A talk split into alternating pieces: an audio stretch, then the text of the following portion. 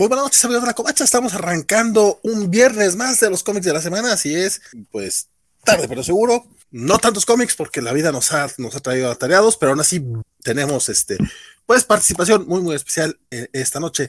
Tenemos ya El fin del miedo en Ciudad Gótica. Tenemos por ahí una, un cómic de Norma Araña sin Norma Araña, lo cual agradable. Ahorita platicaremos al respecto. Y pocos indies, lo cual sabemos que a Chucho Monroy no le va a gustar mucho, pero ahorita les explicamos por qué y cómo y qué pasó acompáñenos, acompáñenos. El chisme, les prometo, estará bien sabroso.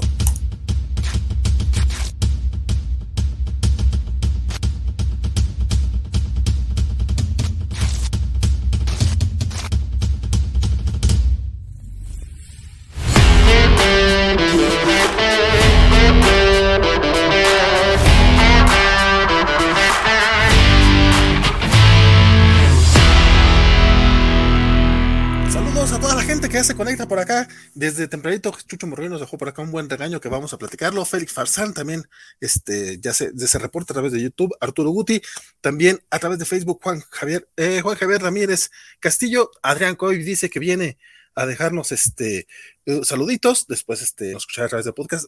Muchas gracias, mi estimado Adrián. Este, y Javier Sabrio también, este, se hace presente. Quien también se hace presente a través de Twitch y a través de, la transmisión. Como cada semana me acompaña mi estimadísimo Bernardo Ortega. ¿Cómo están amigos? Muy buenas noches. Un placer estar aquí con ustedes nuevamente en viernes de cómic, con una semana medio loca porque ya me salió vuelta a la oficina, vuelta a la normalidad. Y aún estoy así como desubicado. No sé si ya todos volvieron a sus trabajos, pero algo desubicado puede que nos sintamos hoy, por cierto. Después de año y medio, no, no, no, sé cómo sea eso. A mí, a mí no me ha pasado, no sé cuándo me pase, probablemente no me vaya a pasar, espero yo. Desde mayo del 2020, exactamente. Está complicadísimo, complicadísimo eso. Este, pero bueno, también esta noche nos acompaña Regreso Triunfal, mi compañero, mi compañero de mil batallas, mi amiguísimo, mi estimado, que está Aquí Hola chicos, ¿cómo están? Muy buenas noches. Un gustazo estar con ustedes. Bernie Vale, muchas gracias por tenerme aquí. Gracias a todos los que están con nosotros. Muy buenas noches. Traté de hacerte redoble, Francisco. Espero que los hayas escuchado o mi micrófono lo está lo suficientemente bueno. Lo escuché, lo escuché. Muchas gracias. Qué bonito se siente. Hasta parece que me quiere. Muchas gracias. Hay, que, hacerlo para que, para que vengas más seguido, compadre.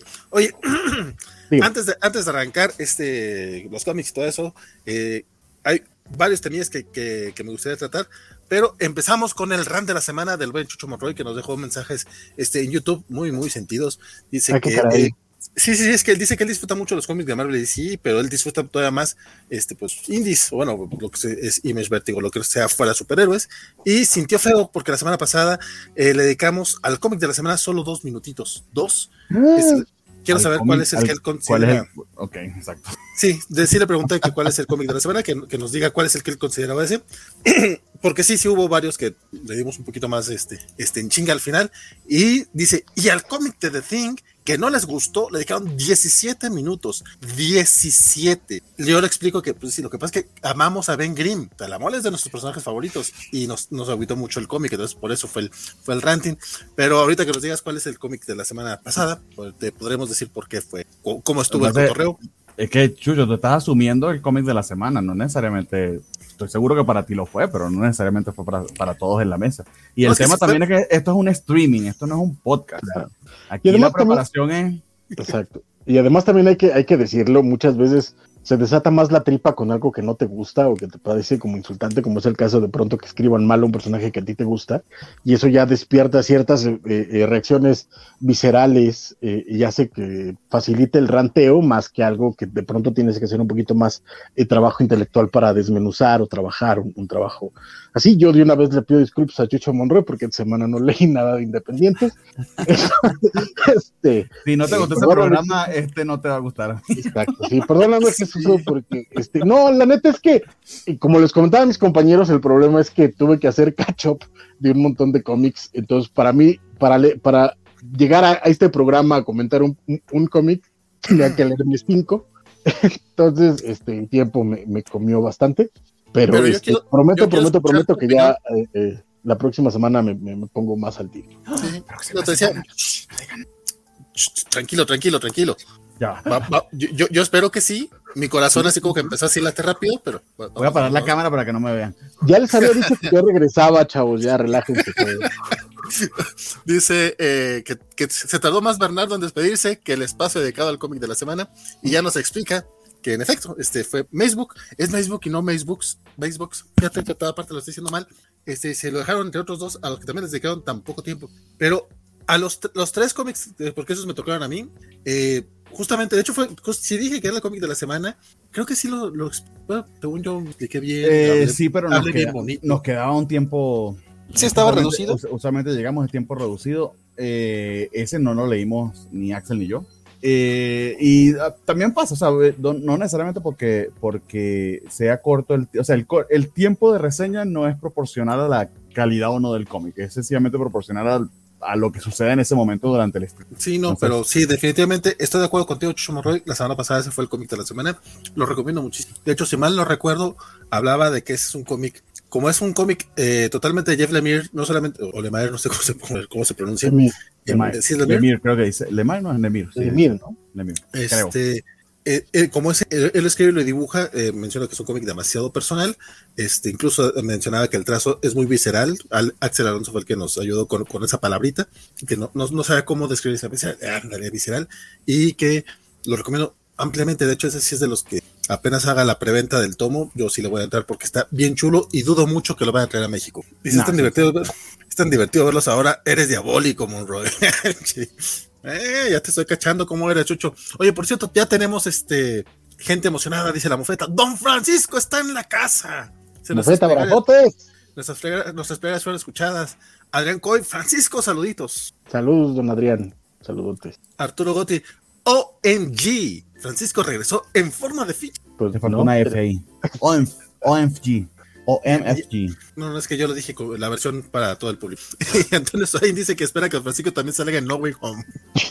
pues si, salgo, que me paguen. ¿no? ¿Te, borraron, ¿Te borraron del trailer también? Exacto, que no, que no le hagan eso. No me hagan lo mismo que Alan Dean Foster de Disney. ¿Golpeaste toda lagarto entonces? Exacto. Dice que lo mejor de First Day fueron los one shots de Gardener, Peacemaker y Michael Molly, dice Adrian Coy. Al rato platicaremos, o más bien al rato Bernardo platicará eso porque él fue el que se aventó ese, ese jale aquí. Qué chingón programa, ya veré si lo escucho hoy o mañana que, la, que lave ropa. Gracias por su esfuerzo. Muchas gracias, doña Mauri. A Mauri, que también es miembro del canal de la covacha, lo pueden ver, lo pueden saber, porque después de su nombrecito viene un batch bien coqueto que aparece para todas las personas que nos apoyan a través del canal de YouTube. A Mauri, no sé cuánta ropa te toque lavar en tu casa, pero yo calculo que las cuatro horas deben rendir para lavar la ropa tenderla y plancharla. Igual, y, igual y me llegamos a las cuatro horas, no presumamos tampoco. Porque, no, no, eso no, eso no se debe no, no, creo, no creo. A menos que rellenemos con otras cosas que tampoco se nos da mal, ¿verdad? Sucede, sucede. Sin embargo, seguimos emocionados aún con el aviso previo, don Francisco. Bueno, Félix. Y bueno, no sé si quieren comentarlo ahorita, o a lo mejor lo dejamos hasta el final para no comerle el espacio a los pocos indies que le dio Bernardo. Este, pero esta semana se estrenó La Rueda del Tiempo y Bernardo sabemos que está súper emocionado. él está súper emocionado desde hace como 10 meses, yo creo. No, exacto, desde el momento que eso fue hace como dos años que vendieron los derechos, o sea, desde ese momento ya estoy ilusionado porque nada, o sea, era algo que me imaginaba que nunca iba a poder ver en la pantalla. Eh, ya vi los primeros tres episodios eh, y ya le di una segunda vista al segundo episodio. Eh, técnicamente está maravilloso. O sea, lo que lograron con los Trollocs y con los efectos. De hecho, se ve que en verdad la gente de Prime, Amazon Prime. A ver, Jeff Bezos no se gastó el dinero solamente en su cohete de forma de pene. Le está metiendo, le está metiendo lanita al menos a esto y probablemente a, la serie que está haciendo del Señor de los Anillos. Eh, y si, si el nivel de los efectos técnicos y efectos especiales, vestuario, puesta en escena está brutal, me, me dejó grata, gratamente sorprendido. Lo que sí me preocupa eh, es que la serie es pesada, el world building es complejo. Eh, y a mí, que, que, lo conozco muy bien, no se me hizo pesado, pero siento que tengo como un velo que no me logro quitar de encima porque lo que estoy es buscando las cosas que vi en el libro qué hay, qué no hay, qué, qué, a qué le hicieron Streamline, a qué no. Creo que funciona muy bien, pero me encantaría escuchar la opinión de alguien que no tiene ni puta idea de nada, porque ahí veríamos si la serie realmente funciona o no. Me parece que lo que quitaron y lo que agregaron es justo lo necesario. Estoy de verdad también sorprendido por la calidad de los actores de los papeles principales, porque son todos novatos y creo que lo hacen bastante, bastante bien. y Rosamund Pike, de verdad. O sea, se, tira un monólogo eh, como de 10 minutos que básicamente narrando una historia del pasado, tipo clásico world building, eh, pero son cinco o seis personajes andando a caballo, eh, que es bastante complicado allí mantener tanto el gravitas de la escena y cosas que están pasando con su personaje y creo que lo hace maravilloso. Entonces, no sé, vayan a verlo.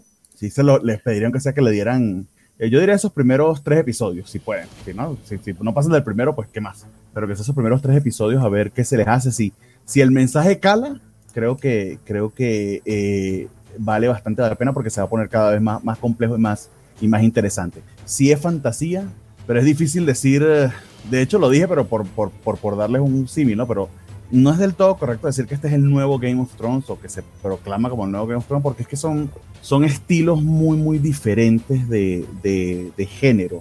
Eh, eh, es como dentro de la ciencia ficción, no sé, decir que Doom va a ser el nuevo, eh, porque veo aquí Francisco, el nuevo Star Trek. Son ciencia ficción, pero son, son géneros diferentes, son, son cosas diferentes. Igual pasa con la rueda del tiempo. no es tan high fantasy como, como El Señor de los Anillos, pero tampoco es Grindark como, como Game of Thrones o como The Witcher, que son el extremo brutal y violento, etc. Eh, de hecho, se mueve entre esos dos parangones. La, Rueda del Tiempo siempre ha sido eh, esa mezcla de, de, géneros que le da ciertas peculiaridades a los que quizá nos cansa un tanto el grim and gritty, que, en el que se especializa, por ejemplo, George R. Martin o precisamente eh, olvidé el nombre del, del, autor de The Witcher, el, polaco, el autor de The Witcher, que, es, experto en ese tipo de, en ese tipo de, de, fantasía. Entonces, eh, a quienes nos gusta quitar un, elemento, un elementito de magia y de, una, y, de un sistema de magia muy bien construido con, con, elementos de religión, con elementos de extremismo religioso, todo eso está allí embebido y bastante, bastante bien. Lo único que aún no me convence mucho, pero de nuevo, también es mi velo porque también tienes, yo estuve con esos libros como unos cinco años y hay gente que los ha leído cuatro o cinco veces, que ha vivido con ellos por 14, 15 años, entonces es difícil. Y si, hay un esfuerzo por darle diversidad al cast, pero creo que se fueron un poquito overboard con eso, porque ciertamente hay cierta identidad racial entre los tipos de personas que vemos en la serie, que medio se lo están pasando por el arco del triunfo por buscar un buen actor y no necesariamente el actor con las características raciales que tenga el rol. Entonces, eso mm, lo estoy viendo como con distancia, pero soy yo, lector de libros, que tengo un velo que traté de quitármelo y realmente no pude de la, de la emoción. Entonces, nada, vayan a verlo y me dicen. Si, si se quedan dormidos en el primer episodio, pues, ¿qué les puedo decir? No es para ustedes. Espero que no. Ok.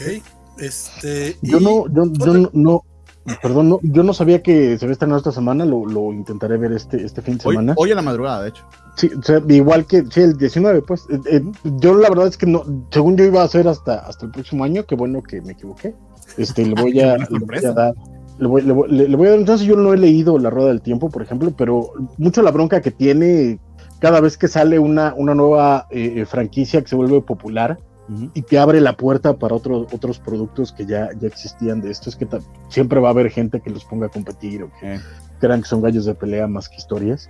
Y ese, ese siempre va a, ser, va a ser un tema. Y en el caso de la fantasía es un poquito más complicado, porque recordemos también cuando se hizo popular Harry Potter, que de pronto quisieron explotar todas las, las, las novelas para young adults que salieron en su momento y que la mayor parte fueron mal adaptadas, no voy a decir que fueron malas novelas, pero la mayor parte fueron mal adaptadas, quizá la única que se salve es eh, Hunger Games, también porque las novelas son maravillosas.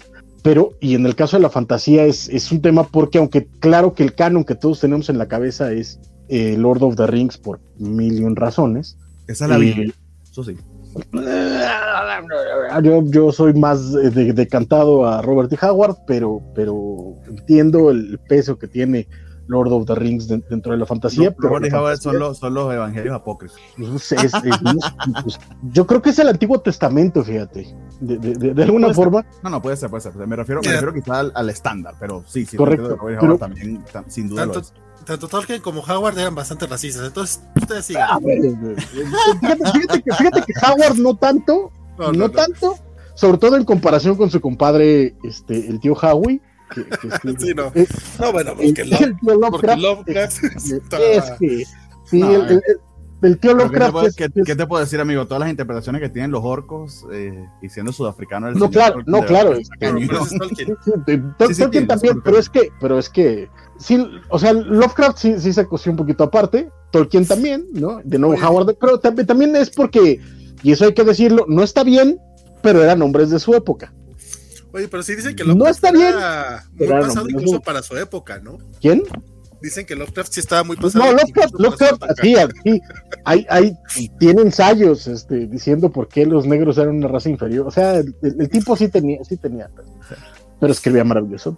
Pero, este, en la onda es que en, la fantasía hay muchísimas vertientes de, que, a pesar de que toman cierta eh, iconografía, hay, hay estilos y formas radicalmente diferentes, desde la alta aventura a, incluso novelas con tonos más románticos, este, épicas de, de, generaciones, etcétera. O sea, y, y, lo bonito sería poder darles una entrada y, una forma de explotarlas en, en, el mainstream, ¿no? Que ahora está teniendo la oportunidad en la rueda del tiempo sin caer en ese tipo de comparaciones asquerosas, sino más bien disfrutándolas como el tipo de historias que son, ¿no? A mí me encantaría ver a Fafar y el ratonero gris de, de Fritz Lieber, me encantaría ver el, eh, a Elric de, de, Michael Moorcook, a mí me encantaría ver, por supuesto, los relatos de Terramar que han tenido tan mala suerte en sus adaptaciones de Ursula K. Le Guin, este, en fin, y, y todos son historias diferentes, no, no hay, eh, a pesar de que se manejan dentro de los terrenos de la fantasía y de, y de sus eh, mitologías base, cada una tiene su, su, historia y su razón diferente, entonces esperemos a ver qué pasa con la rueda del tiempo, pero este fin de semana es la semana de los estrenos, porque también saltaron esta semana, no lo he visto, pero ya está en Netflix eh, la versión live action de Cowboy Vivo, que espero también este, entrarle a ver qué tal, qué tal salió. Este, a mí lo que me entusiasma es que Yoko Kano está involucrada y eso ya, ya te da algo de cierto intención de respetar el, contenido original. Entonces veremos, veremos qué pasa con Cowboy Vivo. Se estrenó en cines Ghostbusters Afterlife, que no puedo recomendarse lo suficiente. Está, es una cosa chula de bonita. Lo que no sabes es que yo, realmente estaba esperando que después de lo de la opinión de Bernardo, eh, nos dieras tu opinión rápida sobre Ghostbusters, el legado. Ay, no, porque tú no amas Ghostbusters y por eso. No, no. Aún así dije que la recomiendo, está divertida, está entretenida, lo entiendo. Por eso mereces mi condescendencia completa. Eso la, tengo desde siempre, compadre. también, pero, pero por esto más, fíjate. No, fíjate que lo, lo, interesante de, de, la película es eh, por un lado sí es enteramente nostálgica, es una entrega que a los que amamos Ghostbusters o crecimos con Ghostbusters o vimos Ghostbusters nos va a pegar en todas las fibras sensibles, a pesar de que sigue siendo una, una especie de secuela como de las viejas escuela que básicamente es como la misma película un poquito, pero con algunos eh, cambiecillos ahí ligeros, pero creo que lo logró muy bien, creo que Jason Reitman eh, eh, hace lo que tenía que hacer en el sentido de entender que, eh, a diferencia, por ejemplo, de, las de las cazafantasmas, que lo dije también en este programa en algún momento, me gustó esa, esa, esa, versión. Creo que tenía muchos errores, de pronto se, se tiraba mucho a la farsa, cuando no, no, le convenía del todo, pero me gustaron los personajes y me hubiera gustado ver una secuela. En este caso particular, lo que entendió Jason Reitman y que se vuelve la base de, de la historia es que eh, más que una eh, comedia a la Saturday Night Live o a la Joe Apatow eh, son estas comedias casi casi fársicas, eh, lo convierte en una especie de sitcom donde todo lo que te va a llevar de la mano a, involucrarte en la historia son los personajes. Y, creo que, que McKenna, eh, Grace, que es la chica que hace a Phoebe, hace un trabajo espectacular. Yo la película llevaba media hora y yo ya quería una secuela solo para poder ver más de Phoebe, porque hace un trabajo espectacular, llevando casi el peso de la película completa. Y eh, los momentos que nos tiran a la nostalgia están ahí, y, a mí, por supuesto, que me sacó la lagrimita.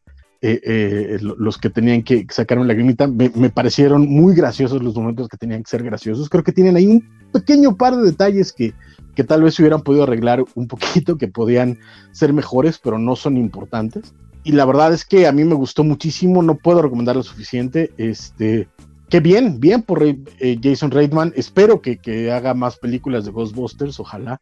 Y, ojalá este, eh, eh, y empiece a tomar su, propio camino también, ¿no? Y, increíble homenaje a Harold Ramis. Que, Pero no llores, Francis. ya, te está ganando la emoción. Es que sigo. Sí, no, está bien. la película está bonita, se me hace muy entretenida, súper divertida.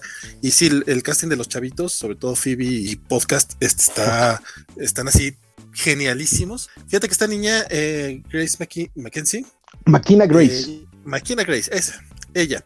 Aparece. Ah, no me acuerdo nunca de nadie, pero esta, esta chava me impactó tanto su chamba que además, además, al final de la película, perdóname que te interrumpa, hay una canción eh, eh, durante los títulos de crédito, resulta que es de ella, ella la compone, ella la canta, o sea, es una chavita multitalentos.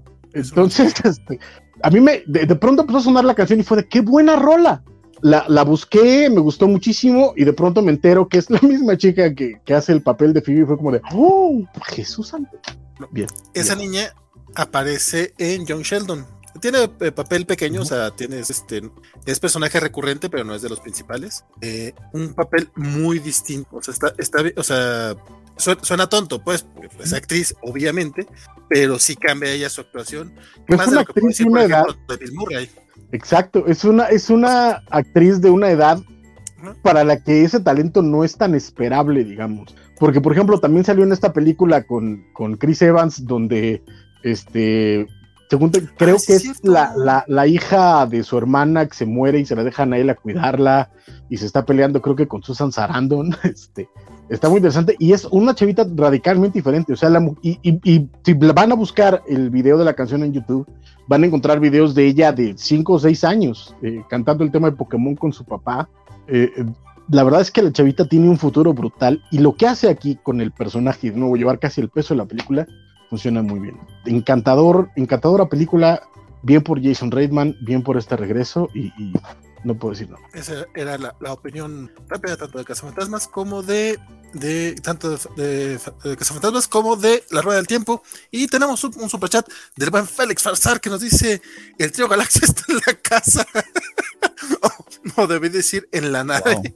Yo pido ser gravitón, es todo lo que puedo decir. Eh, ah, eh, esa, esa referencia, compadre, esa referencia, sí, te pasaste de lanza, compadre. Sí, apenas, apenas te manejo la idea. Ni siquiera No, no.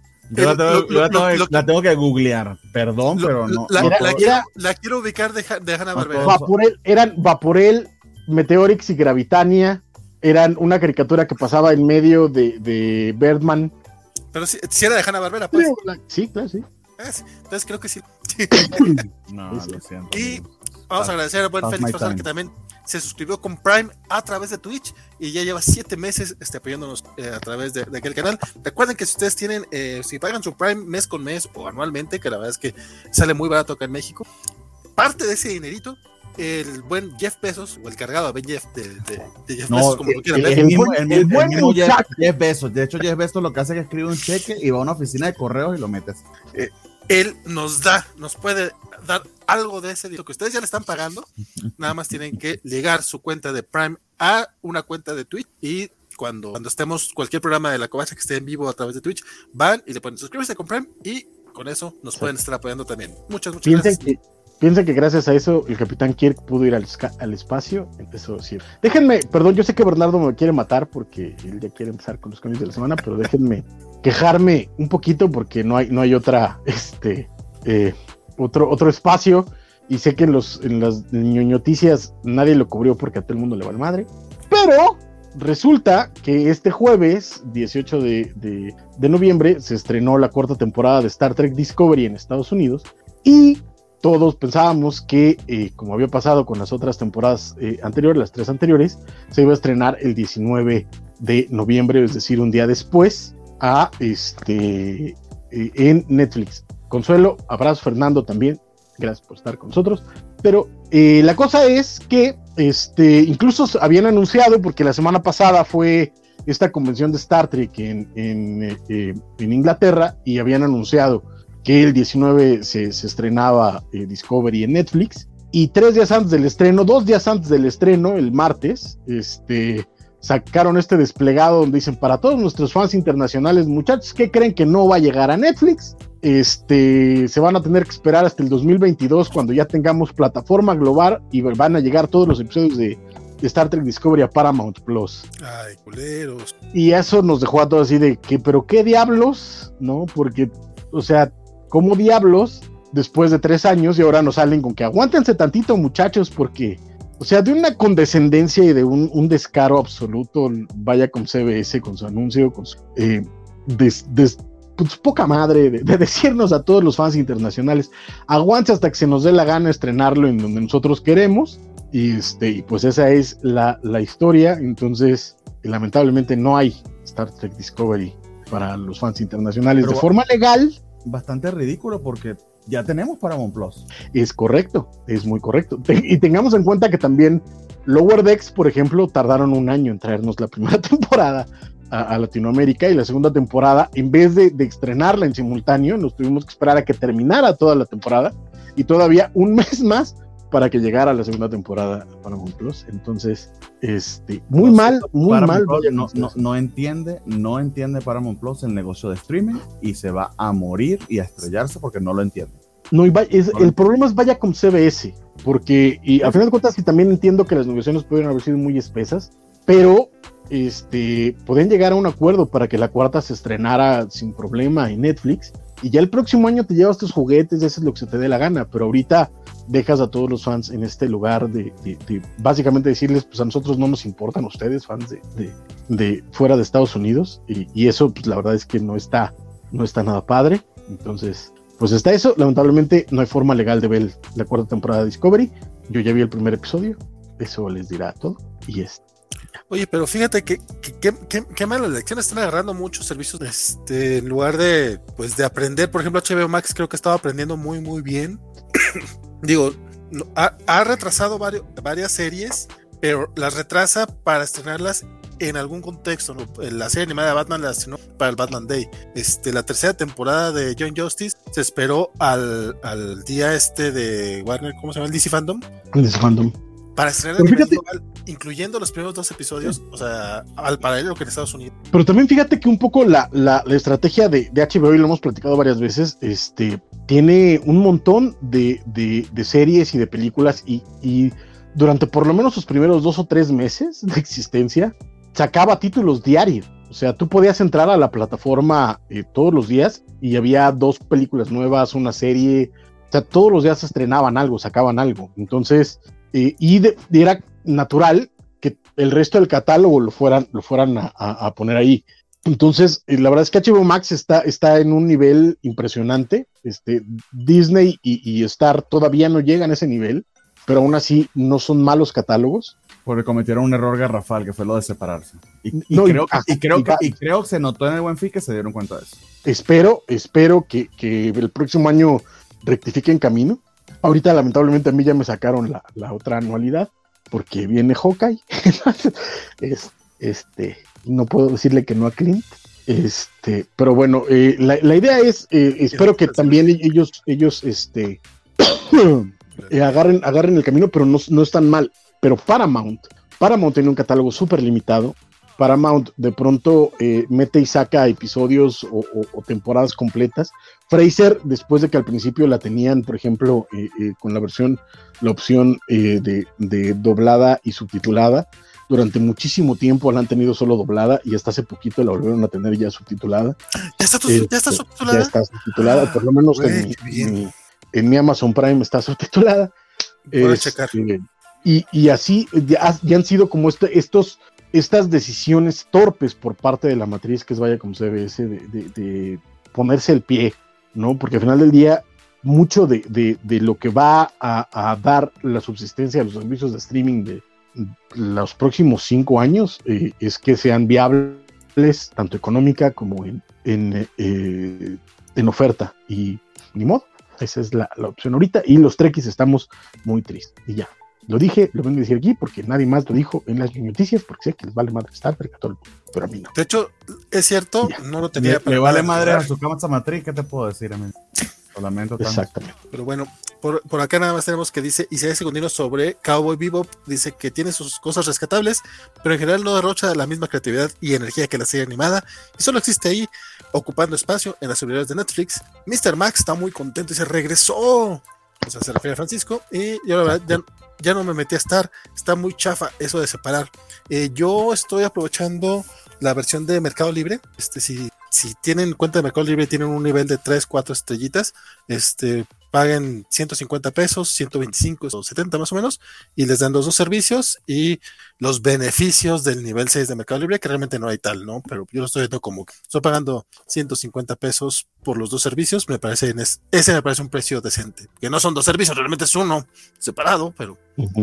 Pero bueno, y también fíjate que el, catálogo, el, catálogo, está chido, o sea, digo, no es, no es el más amplio del mundo, eso sí hay que decirlo, ¿no? Lamentablemente Netflix y, Prime siguen llevándoselo todo de la calle, pero el catálogo no está mal, o sea, tienen todo Duro de Matar, tienen todo el eh, eh, Planet of the Apes, tienen todo Aliens, todo Predator, este, en general no, no se me hace una mala opción. tienen, Buffy y Ángel. Yo estoy viendo puro Star Plus ahorita, estoy viendo puro Star Plus, este, John Sheldon en Prime y Curb Your Enthusiasm en HBO Max. Pero casi todo lo, o sea, yo he estado, he estado aprovechando mucho más Star Plus que otros servicios ahorita, creo que tiene bastante catálogo, o sea, no novedades, incluso mete novedades, pero pues, frigo hay cosas por el estilo, pero no te creas porque también tienen de eh, solo asesinatos en el edificio, esta de Steve Martin, de Selena Gómez y Martin Short y sí, Martin Short y Steve Martin, que a mí me pareció una joya, es muy muy buena, muy divertida, son 10 capítulos nada más, Pero bueno, este ya ahora sí ya nos pasamos de lanza. Y ya, ya, ya Bernardo lo está viendo con cara de ya, basta. Dice, vayan a hacer sus ñoñoticias a otra parte. Seis horas de ñoñoticias y aún así hay que meter 40 minutos en los comidas de la semana. Pues oye. Es para que lleguemos a las cuatro horas. lo, estamos haciendo. No, eh, no, es un requisito necesariamente.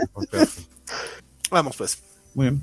Ah, ok, listo. Entonces empezamos con DC. Sí, sí, sí. Muy bien. Entonces el primero en la lista es eh, Robbins, que no sé qué pasó con este título, me, ha parecido curioso que, o sea, lo he visto en algunas listas, en otras no, no sé si es un digital first, pero no termino de entender exactamente cómo va porque creo que impreso no ha salido aún, o sea, es, como lo de Harley Quinn, ¿no? lo de la serie animada, el, el cómic. Mm, no, porque ese sí es tal cual un Digital First.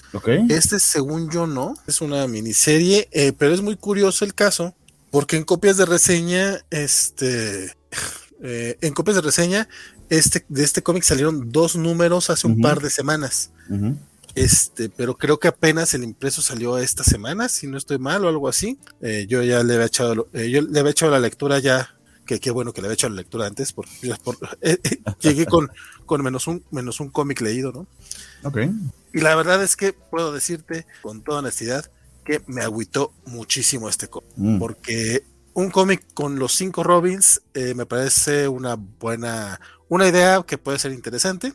La premisa básicamente es que hay ciertos, ciertos personajes, ciertos villanos que fueron los primeros grandes villanos de los Robins, que eh, Batman los tiene catalogados por alguna razón. Entonces, eh, de repente aparecen todos y empiezan a atacar a los A partir de ahí viene este gran misterio, ¿no? Así como que, ay, güey, qué pedo, o sea, ¿por qué no están atacando el rey serpiente y esta otra persona, la chingada? Y aparte, por ahí hay un problema porque el primer, el primer enfrentamiento de Damian Wayne fue con Dick Grayson, creo.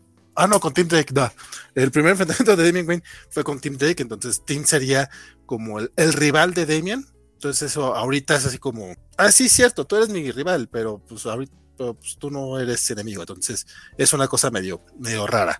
Y el cómic lo escribe este Tim Silly, que en teoría es alguien que conoce ya de menos a Dick Grayson, porque él estuvo encargado justamente de este cómic en el que Dick era como un agente de Shield, básicamente. Sin embargo, siento que no le está, no, no, no le está entrando bien a los personajes, o sea, como que no, no sabe controlar a, un elenco tan amplio, y ni siquiera es tan amplio, o sea, son cinco nada más. Eh, la dinámica no fluye.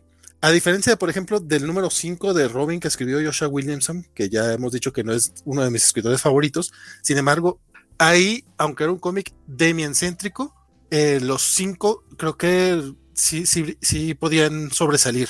Sin embargo, aquí siento que no están, ni siquiera están bien aprovechados y el arte aparte se hace demasiado tosco, demasiado aburridón. El segundo número, les adelanto, no mejora. Lo bueno es que es una miniserie de seis números, entonces probablemente sí me la voy a chutar toda para ver si de repente hay un payoff. Sin embargo, así de momento no es algo que les recomendaría realmente. Robins 1 para mí fue una, una terrible decepción. Me agrada que ya incluyan a, Sí, sí, sí. Me agrada que incluyan a, a este Steph, a Spoiler, como parte de los Robins, porque durante muchos años, como, como fue muy breve su participación como Robin en la etapa de Bill Willingham, como que la, obviaban y a partir de se será de yo yo del primer momento que recuerdo que ya la mencioné mucho es a partir del Heroes in Crisis de Tom King cuando están hablando todos los Robins y de repente sale este no me mencionaron a mí verdad nunca me mencionan y como que a partir de ahí creo creo que le están dando un poquito más de cariño también resalta que pues en este momento Tim Drake está descubriendo su sexualidad, está eh, experimentando eh, eh, la, bisexualidad y todo el rollo que trae por ahí. Por lo menos un, un, interés este, amoroso. Y si hay cierta cierta chispa ahí con, con, Steph de que, güey, soy tu ex, pero puedes hablar conmigo y la fregada, y Tim lo vemos muy cerrado al respecto. Sin embargo, no terminan de funcionar. Eso de que Jason Todd por mucho que sea de la Batifamilia y el segundo Robin y bla, bla, bla, creo que desde que lo regresaron no es justamente un personaje que pueda funcionar en equipo y menos en una dinámica familiar tan buena ondita como una que dirigiría Dick Grayson. Entonces ahí creo que también fallan un poco. Ya, creo que sería, sería repetirme seguir hablando de este cómic. No lo recomiendo. Yo, yo, teorizo que lo de, lo de que tuvimos copia de reseña antes de que saliese impreso tiene que ver con, con toda la crisis de papel. Probablemente o lo que yo imagino, las copias de reseña usualmente vienen de cuando se libera a Comixology o a los sitios de servicios digitales. Quizás se liberó la copia digital, pero por alguna razón los números impresos llegaron fue esta semana, retrasos de la impresora, algo por el estilo. Ya ha pasado con algunos, con algunos cómics, eh, recuerdo este de Bolt de, de Size Courier, que le pasó exactamente eso, salió en Comixology y no salió impreso sino hasta la semana siguiente. Entonces vamos a ver mucho de esto eh, por todo el tema de, de, crisis de papel en el que estamos actualmente. Imaginaría que es por eso que pasó, pero no podría asegurar. ¿Quién sabe cuál sea la razón? Tengo porque también llegó el número 2, o sea, el número 2 ya está disponible digital. Eh, Pero ese es, eh, llegaron los dos juntos y ese sí no sé por qué fue creo que llegaron al servicio de DC Universe y fue así como que, ah, miren, tenemos los dos ahora. Y es, ok, de manera extraña. Pero bueno, que DC Universe, si recordarán, este, le, quitaron todo lo que fue los, las series de televisión y las caricaturas, pero lo dejaron más o menos como Marvel Unlimited. Entonces ahí es a donde llegaron. Y que supuestamente lo iban a liberar a nivel mundial como está Marvel Unlimited y yo sigo esperando. Sí, a la fecha no está libre. Por lo menos las copias digitales llegaron y, y pues qué triste, me hubiera gustado poder hablar más bonito de este cómic. Muy bien. Eh, el siguiente de la lista es Wonder Woman Evolution de Stephanie Phillips, Stephanie Phillips, perdón, con el buen Mike Hawthorne. Bueno, digo yo el buen, pero no sé cómo bueno sea. Ok. Antes, digo, si alguien ah, más quiere empezar, si alguien más lo quiere empezar, está bien, pero quiero decir algo muy, sí, sí. Adelante, concreto. El cómic me encantó, me gustó mucho la historia, pero qué dibujo tan pinche de Mike Hawthorne que me hizo casi dejarlo varias veces. Dicho esto, perdonen por, perdonen por agandallarme esa opinión, porque probablemente la, vamos a compartir. Si no, pues peleenme. Pero a ustedes, ¿qué les pareció Wonder Woman Evolution? Creo que lo leyeron los dos. Don Francisco, tú que, que vienes como fresco. Como fresco. uy, uy, uy, fresquito. Este, pues a mí no me encantó, la neta. O sea, no me parece una mala historia. Está bien es bueno volver a ver a, Diana en, acción, eso también se agradece. Me parece que este es un cómic eh, fuera de continuidad, aparentemente. Este, eh, y bueno, eh, pero sí coincido básicamente en todo, la neta. Este, el dibujo, híjole, sí queda, sí queda algo corto. Quería encontrarle como algunas detalles como para decir, pues mira, este está, está feo, pero sí le mueve, la neta que no. Este, sí, qué feo, qué feo. Tiene unos momentos muy bonitos. El guion, de nuevo, a mí no me encantó tanto como Vale, pero me parece sólido. Eh, y tiene un momento muy bonito de, Diana con, Clark, que pues siempre, siempre es bonito verlos pues, de nuevo. Siempre digo lo mismo, pero me gusta cuando escriben bien a mis cuates y, y los escriben bien en este comiquito. Y pues bueno, todo es este una em, todo es un misterio que parece que vamos a resolver a lo largo de la miniserie acerca de, de cambios, ilusiones, pues se llama Wonder Woman Evolution y ya. Ojalá evolucionar este dibujo porque creo que ahorita está como en, no sé, nerdental. Pero está. Eh, o sea, aparte de que es feo, estéticamente a mí no me agrada, pero hay muchos dibujos que a mí estéticamente no me agradan, pero yo ciertamente puedo fácilmente eh, seguir la acción o sentir la emoción de la acción. Un ejemplo perfecto es Andrea Sorrentino, que lo ha dicho millones de veces, no es un estilo que a mí me agrade mucho. De hecho, se la remamó esta semana porque eh, en Primordial literal se, agarró una foto de Will Smith y listo, eso fue lo que, lo, que usó de base. Eh, pero es un gran, gran, gran storyteller. este señor no, o sea, literal, eh, justamente en esta página en la que se supone que esta niña está viendo sorprendida la llegada de Diana, y no sé qué está viendo esta niña, pero arriba no es, o tiene un estrabismo muy cañón. Estoy mostrándole unas páginas, por cierto, que nos escuchan por audio, eh, uno de los paneles creo que es de la tercera página, eh, y luego viene la entrada de Diana y el dinamismo que debería representar eso se pierde, pero por completo. Es tieso, tieso, tieso el dibujo. No, no hay, no se siente movimiento en lo absoluto. Que entiendo que no es sencillo. En, en el dibujo de cómics es algo difícil transmitir ese sentido de acción, pero es básico para que te emocionen. No lo sentí aquí en lo, en lo absoluto. El dibujo a mí me arruinó la historia en buena, en buena medida. Eh, por muy linda que está la conversación entre Clark y Diana, lo lamento, pero horripilante de verdad. Y otra cosa también, de verdad, muy corto el cómic. Yo lo sentí como un número cero, o sea, preview. Literal es una, es un prólogo, pero de qué va a tratar aún no tengo ni la más mínima idea. Es que justamente también, justamente también por eso eh, es como tratar de hacer una reseña de qué se trata. Pues básicamente es Diana peleándose con, con, Black Swan, este, platica con Clark y pasa algo misterioso y ya, o sea, en realidad tampoco es para tanto. Pero sí, como, como dices, mucho el problema es, este, pues sí, no, no es fácil eh, eh, dibujar dinámicamente, pero si no lo sabes hacer, no te, no te vendes. no dibujes cómic, güey, o sea, hay otras cosas que puedes ilustrar, pero no va a ser cómic. Y en este caso particular, sí se nota que, que y se nota que no es una cuestión de, de, prisa o nada, se, nota que estamos ante un artista muy limitado de recursos. Y eso, híjole, o sea, los escorzos están muy mal hechos, no, no hay eh, nada de tensión. Que, que, alguien le regale un cómo dibujar cómics al estilo Marvel y después que... Sí, que o, o, somos nosotros muy duros y esto es algo muy innovador que nos pasa por encima de la cabeza, porque esto pasa por editores, esto pasó por un colorista, o sea, hay un montón de gente que puede haber levantado la mano. Pero bueno, no metió este Joe Bennett un, una burra a los judíos y eso pasó, pero coladísimo por Marvel, y se dio cuenta. ¿Qué, qué, qué te puedo decir? Pero fíjate que a mí lo, lo, lo, raro es que dentro de todo lo que cabe en los últimos meses, sobre todo, este, básicamente después de, del Future State para acá. Habíamos hablado muy bien del arte de DC, habíamos hablado muy bien del trabajo editorial, uh -huh. de lo cuidado que estaban haciendo las cosas, de, de, de, que tanto en guion como en historia estaban avanzando bastante y que, bueno, lo, el arte estaba, estaba muy bien. ¿no? La verdad es que consiguieron una camada de, de, de, dibujantes para relanzar los títulos muy sólida, muy, muy sólida y de pronto esta semana por lo menos me voy a quejar de dos o tres. Entonces, este, híjole, pues muy mal, ¿no? La neta. Sí, sí, sí, no, la, la, coincido, obviamente coincido con todo, con, con, con, todo lo que le dijeron y por eso me quise agandallar ese, ese comentario, dije antes de que me lo ganen, porque en serio que sí el cómic me quiso sacar un par de veces del, del, del, del título, el dibujo me, me, no me dejaba avanzar en el cómic sin embargo, siento que el, los diálogos de Stephanie Phillips, que el, es medio consen de nosotros por Harley Quinn, o al menos este, hasta ahorita nos ha gustado mucho su Harley. Sí, a todos muy, muy buen trabajo. Sí. Este, y me agradó lo que, o sea, dije, ah, chingón, vamos a ver cómo lo hace con Diana. Digo, es un personaje totalmente distinto, vamos a ver cómo lo hace. Pero fíjate. Que, la, que, que sí, la, sí, sí, la agarra bien, o sea, sí, sí, la entiende, pero como dicen, apenas está avanzando esto.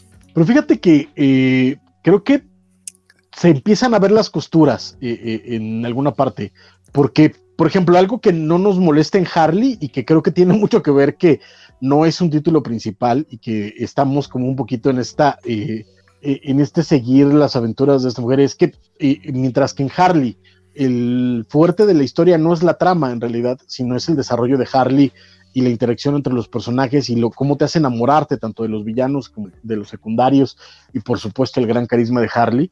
Aquí, aquí se nota más, porque estamos hablando de Diana, estamos hablando de Wonder Woman, estamos hablando de una, de una pretendida historia épica, y aquí sí se nota que le falta construcción de trama, se nota que le falta construcción, el, el hilado fino de una, de una trama comprometida y que se queda exclusivamente en el desarrollo de personajes. En toda la primera pelea, por ejemplo, te, te pide demasiado que empatices con, con, con, con, Silver Swan, pero no, lo, no, no termina de funcionar del todo, aunque... No, porque te preguntas por qué. Exacto, y eh, la parte de Diana la construye muy bien, pero hace falta algo, ¿no? Y lo mismo pasa con la escena de Clark, porque nada más están platicando y está muy bonita, está bien hecha, pero se queda en eso. Y el misterio del final, pues ya termina eh, sobrando. Entonces, aquí creo, siento yo que ese paso de un personaje secundario en el cual, en el cual puedes depender de otras fortalezas, aquí se, se hace mucho más evidente la falta de ciertos recursos, que es lo que a mí hicieron que no me encantara el cómic. Pero creo que puede ir bien, y como bien dices, yo esperaba mucho también porque eres San Philip,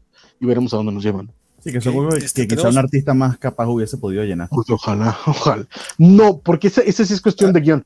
De hecho, creo que, creo que una de la parte por lo cual mucho del guion eh, se siente eh, eh, muy bueno en este cómic es porque el dibujo está horrendo, ¿sabes? Mientras si le hubieras puesto a un artista competente, probablemente las costuras se le verían mucho más al No, sí, ok. Dice Mauricio Castro que no le ve el cómic, pero el dibujante le gusta. Es, es el mismo que era Televo, el dibujante de Daredevil, de, Chip Darsky. Sí, Mike Hawthorne estuvo trabajando en varios de Daredevil. Que, sí, de, hecho, el 6 y el 7 eran malísimos. Eran malísimos. El 6 y el 7 eran horrendos. No, hizo el anual Mike Hawthorne y no me acuerdo cuáles otros. El, anual no está malo, pero sí, porque después de, era, era, fue Checheto los primeros cinco, 6 y 7, un, dibujante de que ni quiero acordarme el nombre porque era horrendo, malísimo, y después entró este eh, Fornés. Pero en, en, el segundo volumen, creo que fue un poquito más allá. Estoy casi seguro que Hawthorne hizo no solo el anual, sino también algún que otro número, y estoy seguro que lo comentaron, porque no, no, de hecho, estoy casi seguro que ya estabas tú cuando estábamos hablando. Ah, número 24 lo hizo Jodron. Sí, él estuvo por los 20. Este, y sí, no estaba mal, y eso que era filler de. Pero tampoco era particularmente fregón. Nos pregunta Félix Farsad si esa villana es Silverson, si, si es ella. Y My Hawthorne no fue una gran lección, dice Isaías Secundino, eh, para este cómic. Pues, para, es, en, las, en las épocas de Halloween sacó un cómic autopublicado llamado Lost by Monday que tiene un arte más caricaturesco que funciona muy bien. Bueno, habrá que checar eso, ese cómic. Quizá, no, quizá los superhéroes no sea lo suyo, desafortunadamente. Sí, no, definitivamente no son que, que su Daredevil no me molestaba, o sea, recuerdo que no me molestaba, pero sí, este, ojalá, como, como bien dijiste, Bernardo, ojalá evolucione en el siguiente. Pero eh, esos son los números unos de DC, pero sí, seguimos con. seguimos y el que me sorprende en la lista, no sé, no sé si va a cambiar el, el, mood, pero se puso aquí, puso aquí, lo puso aquí primero Valentín, que sí se leyó el Blue and Gold, que ya por el número 4 yo hace rato le perdí la, la pista de esto, aunque veo que volvió Ryan Zook, entonces no sé si eso sirvió de algo, no sé deja tú, no solamente volvió, ah, perdón, no solamente volvió Ryan Suk, está Kevin Maguire, está este Maguire. Se fue el nombre, sí es Kevin Maguire, claro. Porque, porque, estoy dando el nombre a mi estimado Francisco. Pero bueno, este cómic. Iba a decir Jerry Maguire. sí, show, me the comic. Bueno, perdón, este.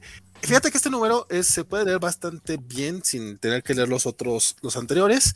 Es básicamente una entrevista que le hacen a Booster y a Ted para, oigan, que están haciendo su, su nuevo héroes a sueldo o su nuevo super bodies o como le quieran llamar.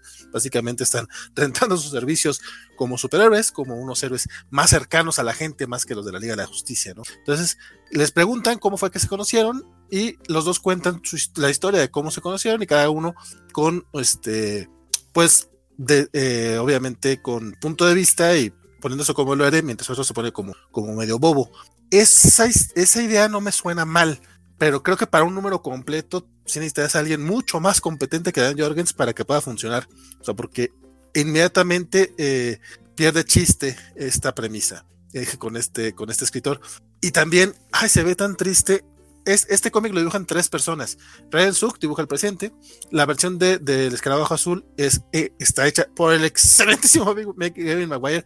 Ve nada más esta, esta primera imagen. La verdad es que Dan Jorgen se puso en camisa de 11 varas él solito, porque la parte de Booster Gold la dibuja él. Entonces, como son básicamente el mismo cómic, cambiando pequeños detalles, puedes ver cómo un artista, eh, como, dos, dos, artistas toman básicamente el mismo guion y cómo lo desarrollan.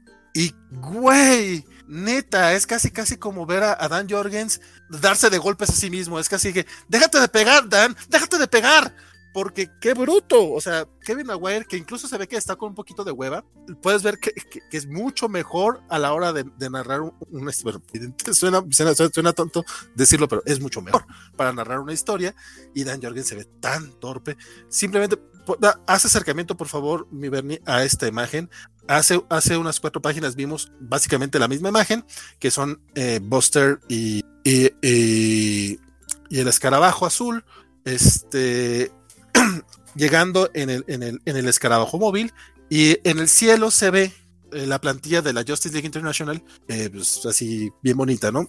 La de, la de Dan Jorgens son los monos así, ni siquiera parece que estén completamente en la, en la, en la misma escena, porque tenemos a un par de personajes atrás volando, que son el, este, el detective marciano y, y que, ah, Miracle Man, y están así muy simplones. O sea, lo más gracioso de aquí es que evidentemente Buster está como tratando de, de acaparar este el, el, reflector. Mientras que en la versión de Kevin Maguire vemos con una con, con una con una perspectiva. Eh, esa, de, esa, esa, esa, escena, perdón, esa escena básicamente la, la que hizo Jorgens. Eh, la, ah. la, rotoscopió del número 8 de Justice League, o el primer número de Justice League International, oh. pero que es cuando, es cuando están eh, en la ONU y básicamente es un dibujo de, de, de Kevin Maguire.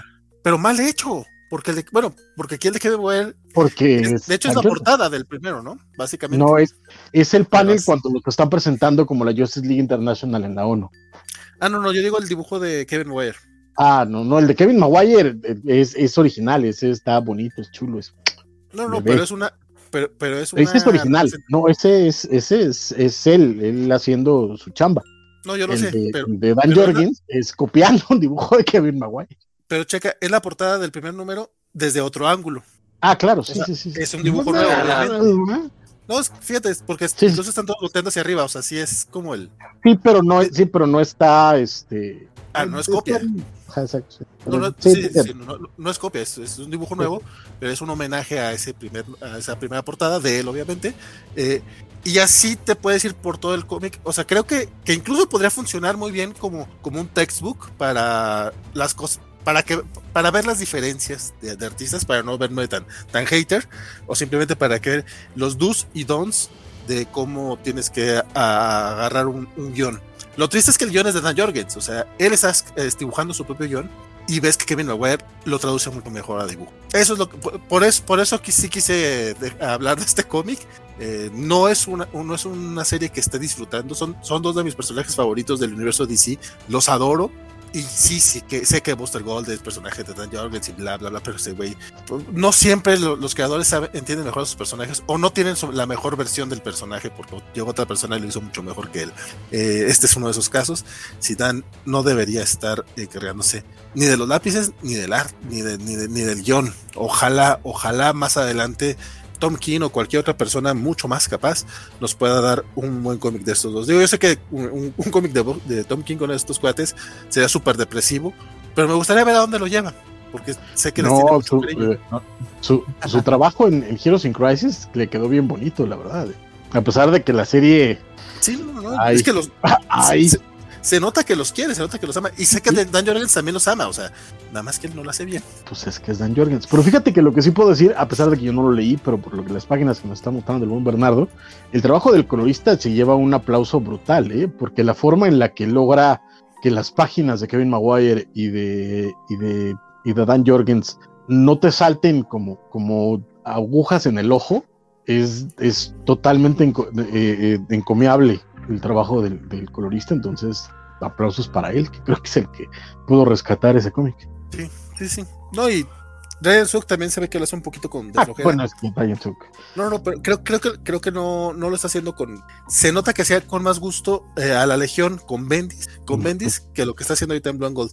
No es sí. que sea malo, o sea, nuevamente es de esos dibujantes que, incluso haciéndolo mal, hacen un trabajo decente, o sea, no, no, no es para recriminarle, pero se nota que no se está luciendo. Creo que incluso Maguire tampoco se estaba luciendo, simplemente estaban haciendo su chamba. Y es muy triste, es muy triste que eh, esa, esa, esa comparación. Pues. And Gold 4, cosa triste. Pero vamos a algo un poquito más bonito, ¿no? Bueno, creo que es más bonito, no sé a ustedes qué les pareció. Eh, sí, precisamente el, eh, el 86 de, de, Nightwing, que si me permiten, si lo conseguir. Nightwing, Tiene un detallito que Nightwing 86, ¿no? 86 así es, que es el, el tercer y último número de Fear State, de, de esta cosa. De, de, exactamente, de Nightwing en Fear State, que cosa que yo no había notado, eh, estos tres números de Nightwing que, que, ocurren en este evento de Tiny, eh, Bruno Redondo preparó una portada, o, o, las tres portadas las dibujó, que cuando las coloca juntas forman esta imagen que estamos mostrándoles aquí, que, o sea, para mí va a ser mi wallpaper de ahora en adelante. Está precioso. De hecho, no, no, lo había, no había notado que se interconectaban y justamente hicieron, o sea, lo, lo, lo comentaron en estos días y, y, y, y me encanta que, que, el estrenado Bruno Redondo la posibilidad de experimentar en este aspecto y que lo va a hacer también en un próximo número como, como ya lo hemos comentado, pero bueno, quería, quería hacer esa salvedad. Y ya yendo directamente al, al, al número como tal, eh, creo que hace un trabajo bastante, bastante competente eh, el buen Tom Taylor librándose de, del, correspondiente evento, eh, pero, pero bastante, sea, se siente anticlimático al final y creo que es consecuencia de que el final del evento es así, es anticlimático, es como que ah, cualquier cosa. Eh, dicho eso, eh, divertido el número interesante, sobre todo por la, para, para, no entrar en tanto terreno spoileroso, la evolución que ha tenido eh, la relación entre, entre Bárbara y Dick. Eh, creo que también el, el, artista invitado hace, hace un buen trabajo, pero desafortunadamente comparado con lo que nos ha, entrado, nos ha estado entregando Bruno Redondo, pues desafortunadamente creo que queda un poquito mal parado bajo mis ojos, aunque creo que es bastante efectivo y con, comparado con lo que vimos de Horton, sí que, sí que es muy super, este, este es un artista, bueno, Robbie Rodríguez se llama, es un, una o una artista supremamente capaz de, de, de transmitir acción porque es un, es, este es un número llenísimo de acción y ahí sí que bien, bien competente. ¿Qué más que decir respecto a eso? No sé a ustedes qué les pareció, amigos, o, o, y, y, si ya están aliviados de que finalmente Nightwing fue liberado de las garras de, de, de la eventitis pues vas tú, mi estimado Francisco, que, que, eso no solamente lo leíste, sino aparte te chutaste, te pusiste al día con Edwin. Cierto, cierto. Este, sí, lamentable, porque justo fueron los de Fear State que perfectamente no los hubiera podido saltar, pero este coincido en la parte de, que eh, Tom Taylor logra, yo, yo no creo que se salta, sino que libra bien eh, el crossover en el sentido de que está totalmente metido en, en, la, en lo que ocurre, tienen incluso este rollo con, este personaje que, que, trabaja para, para el magisterio o el magistrado y tienen que llegar a las naves y tal. Y lo, lo, lo, llevan bien y sobre todo, de nuevo, Tom Taylor trabaja en base a las relaciones interpersonales. Me gustan mucho los chistes, me gusta mucho eh, Robin diciéndole a las Batgirls que, que, al fin se dieron su besito, eh, Dick y, y, Bart y Babs. Ya se dan sus besitos. Y, eh, y cosas así, pero este sí es totalmente relleno, totalmente eh, sin nada, y en lo que también difiero con, con Bernardo es que el artista, vamos, viniendo de, del artista de Wonder Woman eh, Evolution, que pues, la neta es que sí no había ni mucho para dónde hacerse, pues este carnal igual puede parecer Neil Adams, pero la neta es que La neta es que tampoco es para tanto, es muy torpe, elige demasiados planos cerrados cuando tendría que abrirlos, este, su elección de ángulos de pronto se vuelve torpe, híjole, su, sus, sus escorzos y su anatomía de pronto me...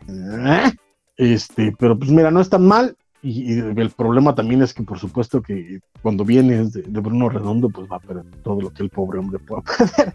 Entonces, este, pero no es tan mal. Creo que Tom Taylor hace un trabajo muy competente, el dibujo está sólido y para hacer los tres cómics de relleno de, de Fear State, pues mira, es lo pudo que... haber sido mucho, mucho. Ah, no, sin duda alguna. sí, podría, podrían ser los de Batman. Entonces, no. bueno, qué, triste que te tocó ponerte al corriente con estos, pero también pues con al menos como que pues te fuiste rápido con a darle crán a Fear State con Edwin. Fíjate que eh, considerando que tuvo que hacer los tie-ins, yo sí creo que, que el cómic en general pues logra salir avante. O sea, Tom Taylor, como, como mencionó un poco este Bernardo, o sea, no, no sé si se lo salta como tal, pero por lo menos eh, puede darle la vuelta a la, intención y nos entrega unos buenos números sí no están en el nivel de lo que veníamos viendo en Nightwing. Y, y por un lado, qué bueno que Bruno Redondo no se enfrascó en estas cosas porque parece que lo que nos van a entregar en el siguiente número, sí como que sí dijeron, güey, sabemos que, que vienen estas cosas feas, vamos a hacer que el siguiente número sea espectacular. Espero yo que lo logren, porque la verdad es que el hype que han ido generando ha sido bastante. Y también, como ya también se adelantó el buen Bernie, eh, viene por ahí un par de numeritos entre Dick Grayson y este John, Jonathan Kent cuyas portadas también van a ser Connecting. Este, así como que dijo, güey, nadie se dio cuenta que estaban Connecting hasta ahora. Bueno, vamos a avisar ahora que sí viene otra para, que, para que lo vayan checando. Por lo menos si tuvimos, pues, pues, supieron como que sacarle jugo a su tie lo más posible. Creo que de los otros que me tocó leer, que no fueron muchos, este, este fue el, mejorcito. Pero sí, ya me urgía que terminara Fear State para poder con Nightwing, que ha sido una cosa muy. Pues sí por cierto, este, acá nos dice el buen eh, Mauricio que, que Mike Hoffman estuvo en el número de Daredevil de la invasión de los simbiontes y se, de ahí se quedó unos números más. Este, sí, sí, y, y, y, repito, o sea, yo creo que no hizo muy mal, no hizo un mal trabajo en Daredevil, pero acá en Evolution sí estuvo de la chingada. Sí, pero fíjate que, por ejemplo, ahí, ahí, es donde, ahí es donde creo que está un poquito la diferencia también. O sea, lo que hizo Chips Darsky eh, con Daredevil, eh, metiéndose con King Black para hablar del personaje y explorar el personaje y avanzar la historia que estaba contando, me parece que eso es, es, sacar bien, buen, provecho de, un crossover.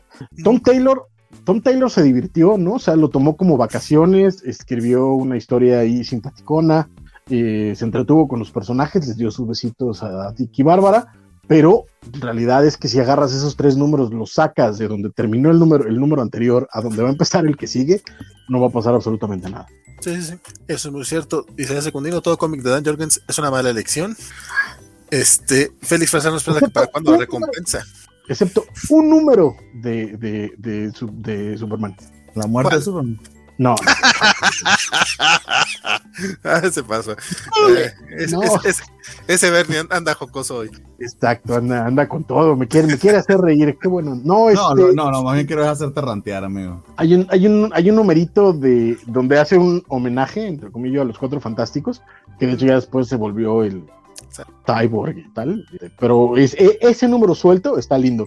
De ahí en fuera, el pobre hombre no ha dado una. Eh, mira, hay cosas que me gustaban de Chavo que todavía te, te, leo y digo, ah, mira.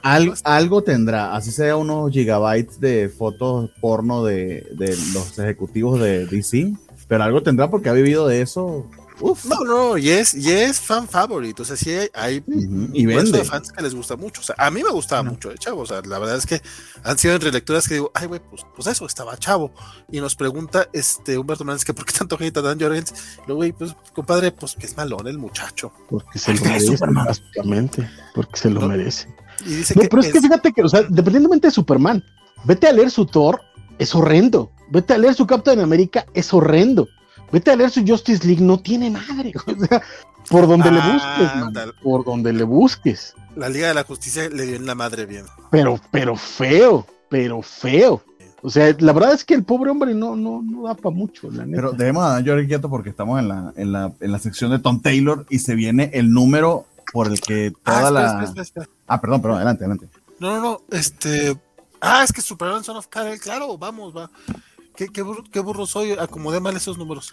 sí, vamos, vamos primero con eso y dejamos esta pregunta de Humberto Meléndez para cuando vayamos a hablar de eh, Free State en general. Eh, sí, o sea, eh, vi que hiciste como una seccioncita de, de, Tom Taylor. De hecho, fui yo que me lo salté sin darme cuenta, pero espero que haya quedado bien porque este es el número que, que, que todos se temían acaba de pasar, lo que te vendieron pasó, amigos. es el número navideño, exactamente. Entonces, Ah, no, no, pero creo que se refiere al de Dan Jorgens porque ese a mí me gusta. Ah, ok, ok, ok. Entonces, que este es el número navideño de Superman. El, de, el, correo de Metrópolis. Pero no sé si este es el número navideño de Superman, pero cuéntanos, Superman Son of Kal-El, que mucha gente lo estaba esperando para ver y para mal. Sí, o sea, eh, aquí sí le fallé, no llegué a leerlo, pero sí sé que en este número iba a pasar lo que nos, nos publicitaron eh, ya hace dos meses más o menos, que, que ha levantado tanto hype eh, finalmente tenemos el primer, eh, el primer beso de, de, John con su, con, su, con su nueva relación, que es este, este chico que olvidó el nombre. Nada más se dieron un besito, ni siquiera son novios, nada más se dieron un besito. Pero por supuesto ya tienes a un montón de gente ocultando su homofobia con otras excusas. Y obviamente eh, DC vendiendo como pan caliente porque tengo entendido que esto se agotó, que esto es uno de los cómics, eh, veremos cifras de venta luego, pero al menos en cuanto a, reservas o a solicitudes eh, en los pool lists, rompió rompió récords al menos de, los últimos meses. Pero se los dejo a ustedes, caballeros, ustedes sí lo leyeron, ahí sí les fallé, lo siento. Es sencillamente que la, vida, la vida cotidiana me, me sorprendió desafortunadamente. Va, este, pues de hecho, Francisco se leyó los cinco números de corrido de oh, Qué maravilla, qué buena experiencia. ¿Quieres, ¿Quieres que yo me aviente el primer comentario general de esto y tú digas, ok, va? Eh, yo me aviento primero. A mí este cómic me supo muy poco, voy a ser muy sincero. Este, sí tenemos nuevamente a Jonathan Kent, que básicamente pues por ahí le, dan unos buenos madrazos, este, Jay lo cuida tantito y como bien mencionan, se dan sus quiquitos, este, y aunque creo que, creo que la escena puede estar muy bonita, sobre todo por la parte en la que le dice, güey, es que necesitabas, necesitabas este, descansar tus nueve horitas y dormir como coqueto antes de, irte a luchar por este, la verdad, la justicia y un mundo mejor. Eh, a mí me quedó un poquito, un poquito de ver, porque creo que los números anteriores de, de Superman Son of Kal habían sido muy, muy buenos. O sea, hasta ahorita todos me habían estado gustando muchísimo. Creo que, que poder rescatar eh, grandes, no solamente las apariciones especiales que tenemos de repente pues, de Superman o de Wally West, este, sino incluso el, la manera en la que Jonathan estaba enfrentando problemas que antes no solía enfrentar. Sin embargo, aquí sí sentí que, que no logró pasar mucho. Básicamente, si eh, recordamos que en el número anterior, este Bendix, que no, no, no es una parodia a Brian Michael Bendix, aunque le queda muy bien, este había sobrecargado el cuerpo de, Superman. Entonces el vato ahorita está así como que poderes a todo lo que da y, y por básicamente le dieron como una sobredosis de, de, sus poderes, entonces anda por todas partes tratando de resolver todo, escucha todos los problemas y aparte como lo está escuchando todos los problemas y es Superman, el hijo de el hijo de Superman, pues tiene que ir a atenderlos todos y como tiene mucha superfuerza, pues, la fuerza es sobrecargadísima, pues también tiene que cuidar mucho de no ir a golpear a la gente, o sea, tocarla tantito y, quebrarles huesos. Sí, en esa parte, eh, Jonathan sí tiene que sobrellevar ese pequeño problema, pero creo que es, nada más como un cuarto del cómic, algo así. Y siento que fue un poquito más eh, todo el hype que, que, tuvieron este, alrededor del beso de Jonathan y de, y de Jay, que, que realmente lo que pasa aquí. Mm, dicho eso, no me pareció un mal cómic, ¿sí? simplemente me, han gustado tanto los anteriores y este de repente sentí que pasó muy poco y de hecho se lee súper rápido, o sea, sí es una cosa que, que dices, güey, pues por este cómic, digo, qué bueno que me voy a los trades porque sí, este, este comiquito así solito a mí no me supo tanto. Y el momento también se me hizo un poco, sí diría forzadón, porque hasta ahorita, aunque sí desde, los, desde el número 2 ya habíamos visto que había cierta tensión sexual, salvo que lo invitaron a, salvo que llevó a Jay a conocer a los abuelos, como que nunca, no, no había visto más indicios de que, de, esa conexión. De entrada a mí Jay no me gusta como personaje, muy aburridón, pero como que me faltó más chispa.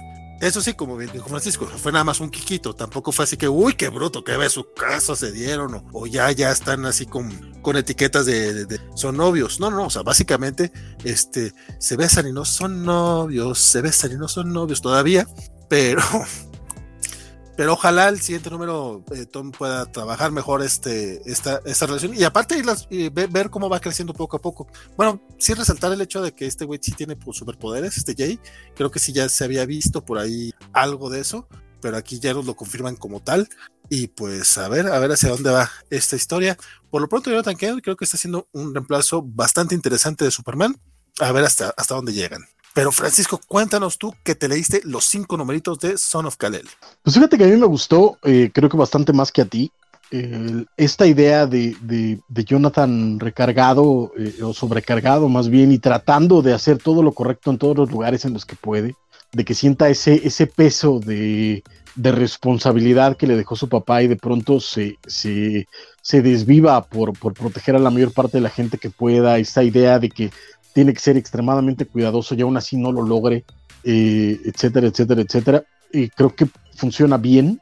Eh, me pasa con Jay eh, lo mismo que, que, a Vale, eso sí. me parece personaje, va a sonar feo, va a sonar a boomer, pero me parece personaje inclusivo nivel Vita Ayala, en el sentido de que lo, lo escriben como, como este sujeto perfecto. No me han dicho nada de él que me pueda interesar, digamos, más allá de que su heroína es Lois Lane, este, y ya. O sea, a mí me parece que incluso va a haber ahí alguna que otra sorpresa. espero que, haya alguna otra sorpresa, porque si no es, es este personaje plano de nuevo nivel eh, Vita Yal escribiendo Children of the Atom. Y sería una lástima, la verdad. Pero de ahí fuera el, el cómic me, me, gustó mucho. Creo que la forma en la que están trabajando a Jonathan me, me, me parece muy bien hecha. Este rollo de, de, un presidente como, como un villano me parece muy interesante, sobre todo con todas las implicaciones políticas que está teniendo, la forma en la que Tom Taylor lo está narrando. Y quiero ver, claro, eh, lo que va a pasar con Nightwing, porque, pues bueno, Superman se lo encarga a, Dick, y eso me, me late también eh, eh, esta idea que presentan no recuerdo si es en este número o en otro, eh, cuando conoce a Wally.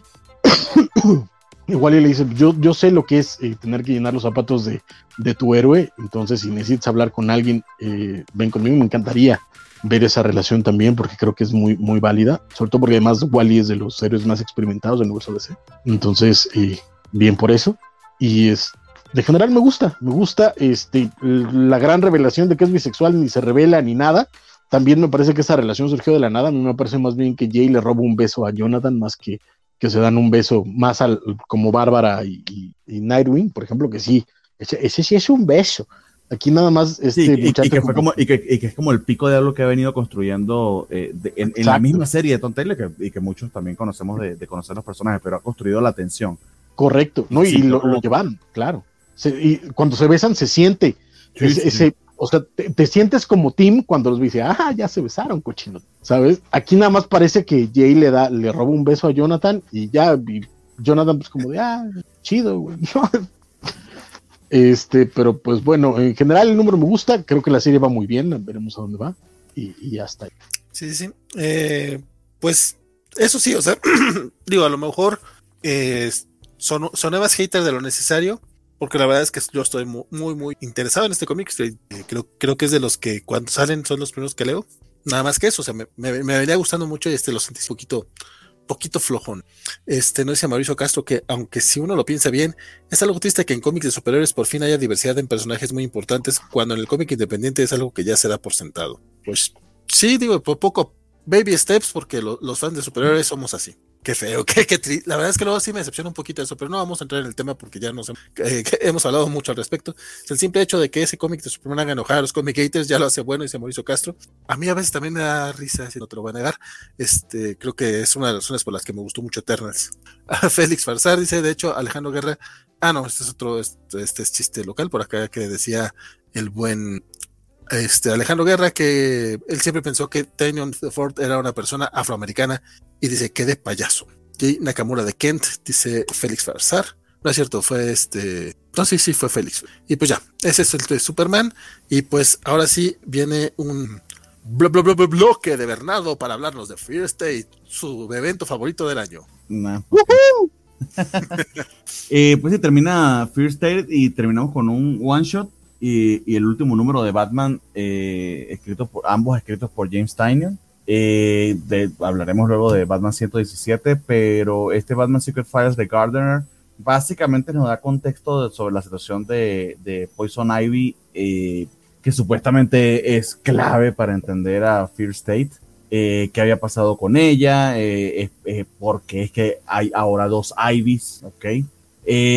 Está bonito como homenaje del personaje. De hecho, el artista que acompaña aquí a Tinyon es Christian Ward. Eh, me suena, no, no, logré investigar, pero sé que me suena de algo. Creo que hace un excelente trabajo acá. Le da muchísimo, muchísimo tono y profundidad a la, a la historia. Sobre todo eh, porque es mucho, básicamente es este personaje, el, llamémoslo la jardinera, que no sé si existía en canon o no, de nuevo no me dio tiempo de investigar, pero eh, la, la, pintan como un paralelo eh, de Poison Ivy que, que, en el sentido de que busca o tiene los mismos objetivos que, que Pamela, pero, pero sus métodos son diferentes, tienen orígenes similares, pero de métodos muy, muy distintos, eh, y que termina convirtiéndose como una especie de admiradora de, de, de Poison Ivy y, y, que fue la que complotó para, para separar su esencia en esta semilla que terminó siendo la segunda, la segunda Ivy que ha estado eh, siendo manipulada por el, por el espantapájaro en todo este tema de, de Fear. Dicho todo eso, eh, interesante la historia, interesante la premisa, interesante la oportunidad que le dan al artista que creo que hace eh, de verdad un trabajo competente, pero me sabe a muy poco, muy, muy tarde, sobre todo cuando se supone que esto es clave para el evento y desafortunadamente se diluye demasiado en, en, el, problema que, que, que, ya hemos eh, dicho un montón de veces, que es que esto se hizo innecesaria y dolorosamente largo. Eh, y desafortunadamente, pues los, los, buenos aspectos que tiene este one shot se, se pierden en el ruido de, de Fear State. That's it. Dicho eso, eh, tenemos el último número de James Tynion en Batman. Eh, y como me gustaría decir que eh, se, fue, se fue por la puerta grande, no, no lo creo. Hace un buen wrap-up de la historia que nos ha estado contando en Fear State, pero, o sea, qué, qué, qué evento más innecesario y qué historia tan floja, tan, tan, tan plana literal al espantapájaro lo vence Batman en un panel y tenemos como, no sé, 27 números con la amenaza encima.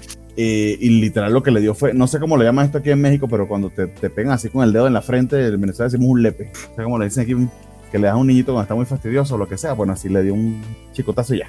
Con eso bastó.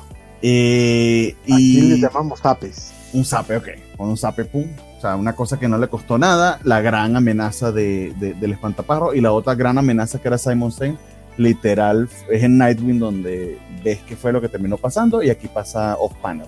Eh, es algo que si era así de sencillo, para que, o sea, lo, está bien que lo construyas, pero lo prolongaste en exceso. O sea, creo que esta amenaza viene desde el número 100, desde el número 100, de hecho, tenemos 17 números en esta madre, más todos los tie-ins, más todos los one-shot, en fin. O sea, eh, no sé cómo se le da esto de continuo, pero no puedo intuir que sea mejor a leerlo en separado porque se prolonga en exceso. Dicho todo eso, terminó. Deja, de verdad que deja a Batman bastante tranquilo James Tynion. En eso creo que se lo va a agradecer bastante Joshua Williamson porque literal ata casi casi que todos los cabos y le entrega los juguetes al siguiente escritor para que fundamentalmente haga lo que quiera. O sea, lo, lo que más hizo y que lo puedes hacer fácilmente es que separó a, separó a Selina y a, y, a, Bruce en el número 100. O sea, ellos tienen un matrimonio, pero decidieron tomarse un tiempo y no estar juntos por, por, por reasons. Básicamente porque me da hueva seguirlo de Tom King. Eso, eso fue lo que, lo que más o menos dijo Tynion, pero, pero eso está allí latente. O sea, cualquier escritor que quiera retomarlo pudiera hacerlo. Eh, decepcionante, en verdad, el Fear State. Eh, mm, yo no me leí Joker World con la, digamos, con la continuidad con la que leí este y se me hizo un poco más potable, pero Fear State no me provoca releerlo a ver cómo se lee de continuo, entonces creo que eso dice bastante. Eh, dicho todo eso, el arte de, de, nuestro querido Jorge Jiménez, de verdad que hace un trabajazo porque de, de lo poquito que, de, los poquitos momentos de acción eh, exprime hasta la última gota. Es una maravilla de caracterización, de movimiento, de fluidez. Es el antónimo de lo que vimos de, Mike Hawthorne, muchísimo más que, que el que estuvo llenando de Nightwing, eh, Robbie, Rodríguez, creo que se llamaba. Eh, aquí Jorge Jiménez está dando un masterclass en, en, en dibujo de cómic de acción. Es una lástima que sea en el marco de esta historia, pero qué belleza ver estos paneles sin duda. O sea, de verdad que exquisito en las peleas, exquisito en el diseño de los paneles, exquisito en el storytelling. Eh, Jorge Jiménez, es un artista de una grandísima categoría y cómo me gustaría verlo en una historia con más, con más jugo, con más, con más, con más médula para, para poder disfrutar de, de, cómo podría resolver un guion, eh, sí, con un poquito más sustancia. Pero ya, se, se, terminó Fear State, se terminó Tinyon en Batman y ah, creo, que, creo que pasó como si nada desafortunado. Ah, y tenemos un besito muy lindo entre Pamela y, y Harley. Pues, eh, pues así que te ves que Bruto, que es lindo, pues, se ve así como que, como que apenas se lo están dando, pero digo, tampoco quiero que estén. Bueno, a ver, puede, que, sea, puede, que, sea, puede, que sea mi, mi, mi rayo heterosexualizador eh, eh, y, y machista, pero yo le veo un poquito más de pasión que el besito de, de John con su novio. No sé. No, no, porque también el beso de John con Jay estuvo bien chafa. Por eso te está. Y no son novios. Perdón, es cierto. sí, tenemos que dejar de decir eso, porque eh, eso es lo que. Bueno, fue un, beso de un momento y de hecho hasta que te construyeron la tensión que estaba sintiendo John. Eh, capaz que lo consoló y lo agarró allí. Así. Estos hombres género heteronormados patriarcales que creen que todo se define en, noviazgo. No, hay, hay, hay ah, variaciones también en Eso, eso, eso es cierto. Nuestros prejuicios salen a, flor de piel. Pero en fin, este, este, este besito de Jorge Jiménez me gustó más. Pues mira, qué, lástima que Jorge Jiménez le tocó esta etapa. Él estuvo muy contento, al menos estaba muy feliz por estar en Batman. Se le notaba mucho en sus redes sociales. No, hizo un trabajo que, estaba que no cree nadie. ¿eh? El hombre, la neta, es que qué paginones nos entregó, qué diseños nos entregó. O sea, la verdad es que brutal, Jorge Jiménez. No es mi Dan Mora chiquito bebé, pero, pero hizo, hizo, hizo maravillas con, Batman, la neta. Y para los guiones que le daba, este, Simon, ¿Sabes qué de nuevo, déjame, déjame, déjame ser claro en esto. Le dio un número de Harley Quinn y un güey sin gracia absoluta platicando en un departamento. Ese fue todo un número. Ese fue todo un número. El bendito Ghostmaker. Y lo hizo. no, sé, no, sé, si alguna vez Batman hizo esto de quitarse el bate cinturón, envolverse en el brazo y darle un putazo a un vato con eso. No sé cuánto sea guion de Tinyon. A mí me suena que eh, tiene más sabor de Jorge Jiménez, pero esa escena estuvo brutal. Pero es así. Esta en el. Pues fíjate que, eh, pues eso, triste. Yo, yo no sé qué tanta culpa hace de Tinyon por lo que hemos visto que escribe, ya, ya no digas en Something is Killing the Children o en The Nice House of the Lake. O sea, en Joker, que es un cómic que está en la continuidad, que es parte de la Batifamilia y que se nota mucho más libre y que se nota que está escribiendo, como Bernardo lo has dicho varias veces, que la historia que realmente quería escribir y acá fue así como, no sé qué le pasa, chachos. Digo, la verdad es que yo no disfruté nada de yo dentro de Batman, o sea, ni desde Joker War hasta me quedé por ahí del 100, 102, algo así, cuando dije, ay, no, yo ya no, no le sigo a Batman. Eh, y honestamente no creo que lo que viene de Joshua Williamson vaya a cambiar mucho. Por acá nos decía, nos preguntaba el buen Humberto Meléndez que, que qué onda con, con él, que, qué referencias este, le podríamos dar. Este, para mí Joshua Williamson es un escritor eh, adecuado, o sea, vamos a decirlo, no, no es malo, vamos, no es alguien que vas a odiar, no es, no es Vitayala, este, pero es más como o Jorgens, pero es más como este Judd Winnick, este que escribió los No, relájate, no. A Judd Winnick era bastante estable, oh. era así como ¿estás, estás, estás, ¿vas a hablar a favor o en contra de Judd Winnick? Porque no sé. Entiendo que contra, favor, contra, no, sé. no en contra. Ah, ok, ok, ok. Es que dije, bueno, a lo mejor, a lo mejor a hablar de Pedro. No, no, no, mira, después de, después de, creo que se llamaba Pedro o Pablo and me. Pedro. Pedro en mí, el hombre no, no, no dopa mucho la mera No, pero lo que hacía era mantener un título estable. Por, o sea, vamos, no era ni bueno ni malo, simplemente era. Es competente. O sea, dale, dale Batman y va a estar vendiendo, vas a tener a la gente interesante y no, y, y, no se va.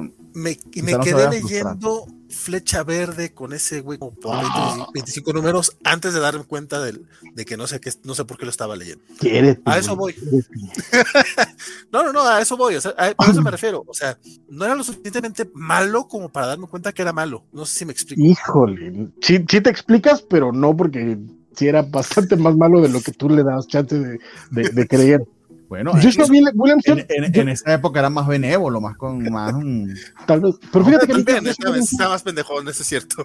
A mí Williamson se me hace un poquito más, un poquito más sólido. pero. Un poquito más sólido. Benévolo no. dice pendejón, ¿tú has visto? Perdón, Francisco, adelante. No, no, este, yo seguro que se me hace un, un, poquito más sólido. Tal vez no sea un gran escritor, tal vez no esté. Eh, por ejemplo, Tom Taylor está para mi gusto en, en, en dos eh, áreas, o o muy bueno, extremadamente bueno, o, o, o hay en la madre. no, este, Joshua Williamson está en este lugar en el que, pues mira, es entretenido, mínimo sabe escribir diálogos, mínimo sabe llevar una secuencia y sabe armar tramas. Tal vez no sean las más fuertes, pero cuando llega a hacer cosas buenas, sí, sí llega a sorprender y sobre todo creo que se nota que tiene cariño por los personajes. Habrá que ver qué hace con Batman, pero pero no, afortunadamente no es Vita Yala, no es Tim Howard, no es este, no es Dan Jorgens. que, fíjate que hasta eso, o sea, Vita Yala y Dan Jorgens pueden decir que son muy malos, pero Tina Howard el problema es que es aburrida. O sea, hijo. Sí, sí, es, su caso. Este, fíjate, el caso de Williamson, he estado leyendo su Robin, que me gustaron los primeros cinco números, de hecho, en el, quinto creo que llega su, su pick, pero siento que fue cuando le avisaron que iba a escribir Batman y ya los siguientes dio tanta hueva que, que, realmente han sido malones. Y su, y su, creo que fue Flash, si no estoy mal, también se así muy regular son. Eh, probablemente sea solamente un escritor filler o que consiguen a alguien de más renombre para, Me, suena también que a Williamson lo utilizan mucho como utilizan a Peter y Tomasi, que lo cual se me hace también injusto para Tomasi, porque ese güey sí está bien cabrón. Pero creo que sí está en ese nivel, ¿eh? Creo que sí está en ese, nivel, Williamson. Eh, al menos así lo tratan en DC. No, pero creo que a nivel, a nivel calidad, creo que sí está por ahí. Es que Tomasi sí está perro, güey. Pero Tomasi se ha llegado a picos y se ve que. Sí, pero creo que, es que de nuevo, aunque a pesar de que no tengo tanto el el badaje, hay, hay, algunas de las cositas que le he leído a Williamson que han emocionado mucho, muchísimo. No son grandes arcos, no son muchas cosas, pero de nuevo, el maldito anual de, Superman Batman aguanta el cuerpo con lo que quieras. Y, hay, hay números hay número de su run de Flash, no los he leído, pero sí he escuchado que se, se mantuvieron bastante bien. Lo que pasa es que creo que palidecen en comparación con el Flash que estamos leyendo ahorita. Exacto, correcto. Y por ejemplo, incluso, es solvente. E incluso su trabajo en, esta historia de Grifter que hizo para los Urban Legends no, es, no es gloriosa, no va a estar en los anales de ninguna este, serie brutal, pero era muy divertido, era muy, muy divertido. Y hacer divertido a Grifter. El, de Grifter era Rosenberg, ¿no? No, no, no. bueno, no, no era Rosenberg. Legends. No, no, era Williamson. Tienes razón. Sí, Perdón, me acuerdo porque por, por eso. Ah, Rosenberg escribió fue el que era Midnighter, ¿no? Eh, sí. Me acuerdo, me acuerdo que, que, ha estado en. Perdón, perdón, es que lo confundo los dos porque nunca leía el back. Ah, ya empezó el back, pero, no me interesa. Por si me, por si me acordaba de Williamson por eso, porque ahí lo tengo muy presente por ese anual de Superman Batman. Dice que es más sólido que Vaporel. Eh, claro, Jorge Villarreal, gracias Francisco. Ya había borrado a John Winnick de mi memoria. yo no lo mencioné, güey. Yo no lo ah, perdón, yo no lo mencioné. Perdónenme ustedes. Chobargo dice: Saludos, cobachos. Gracias por leer por nosotros. de nada, compadre. Esperemos no leo por ti, leo para ti. Este, y hablando de Tanyon, dice Félix Farsar que apenas leyó Hay algo matando niños de Planeta Comic. Dice, ah, qué abismal diferencia de su Batman. Sugiero que se dedique al terror. No, sí, de hecho, ahorita vamos a hablar de otro cómic de él. Bueno, ya sé, ya sé otras cosas también eh, de Boom, que ojalá en algún momento lo, saquen en una edición bonita. Eh, su Wayne, que es como una especie de, relato fantástico para, para chavillos. Está bien bonito. Ah, sí, bueno, no lo terminé de leer, pero estaba interesante. Creo que Bernardo sí lo siguió. Sí, ya van por dos libros, de verdad que Wayne es maravilloso. Y va para largo, eso sí es, eso sí es de largo aliento. Y, su Great House on the Lake. Yo voy en el número 4. Siento que me voy a. No sabía que terminaba arco, debí de haber leído estos últimos dos, pero, pero eso es como que van muy bien, pero sí me gustaría más leerlos de gorridito. Dice el Chomex que, que, que, este Fear State es basura de evento y lo considera el peor evento del año. Compadre, este año salió King in Black. King in Black, exacto. Justo, justo iba a decir lo mismo. Y aún así estoy de acuerdo con él. O sea, no leí Fear State y aún así estoy de acuerdo con él, sí. King in Black, tío. O sea, no. No, no, no. Yo, yo, leí King in Black. Acabo de leerme Carnage Absoluto hace un par de semanas. ¡Ah! Que no lo había leído. Y ahora sí siento que para los que les gustan los personajes de los Por eso crees que Winnie es sólido, güey. Por eso. no, dije, no dije sólido. este, o sea, yo sé, yo sé, Francisco, que nosotros aquí en la mesa somos, estamos así como el hombre araña en esta, viñeta, que, dice, odio tonto las cosas de los simbiontes, tanto, tanto. Y esto es, de, de Carnage Absoluto, justamente, o sea, Donny Cates lo sabe, hay gente que, odiamos mucho a los simbiontes, y ahora sí, siento que para, los personajes, o para la gente que, que, sí le gustan esos personajes, si avanzan, si es importante, si crecen su mitología, bla, bla, bla, bla. Con Batman no lo lograron, no lo lograron para nada. Y mira que lo único que sé de, Free State es lo que aquí Bernardo y Axel estuvieron leyendo cada semana. Es que también, y, surge la pregunta, ¿con Batman se podrá hacer eso? O sea, ¿te dejarán hacer algo? Ah, la pregunta. Isaías nos dice que también tiene su revista Razor Blades. Hay algunos números gratis en su página y es muy buena. Arturo Guti, el leer Absolute Carnage, ¿qué penitencia estabas cumpliendo, don Vale? Luego te platico, compadre, pero sí, porque aparte fue, fue, fue una lectura que no rindió frutos, pero luego te platico.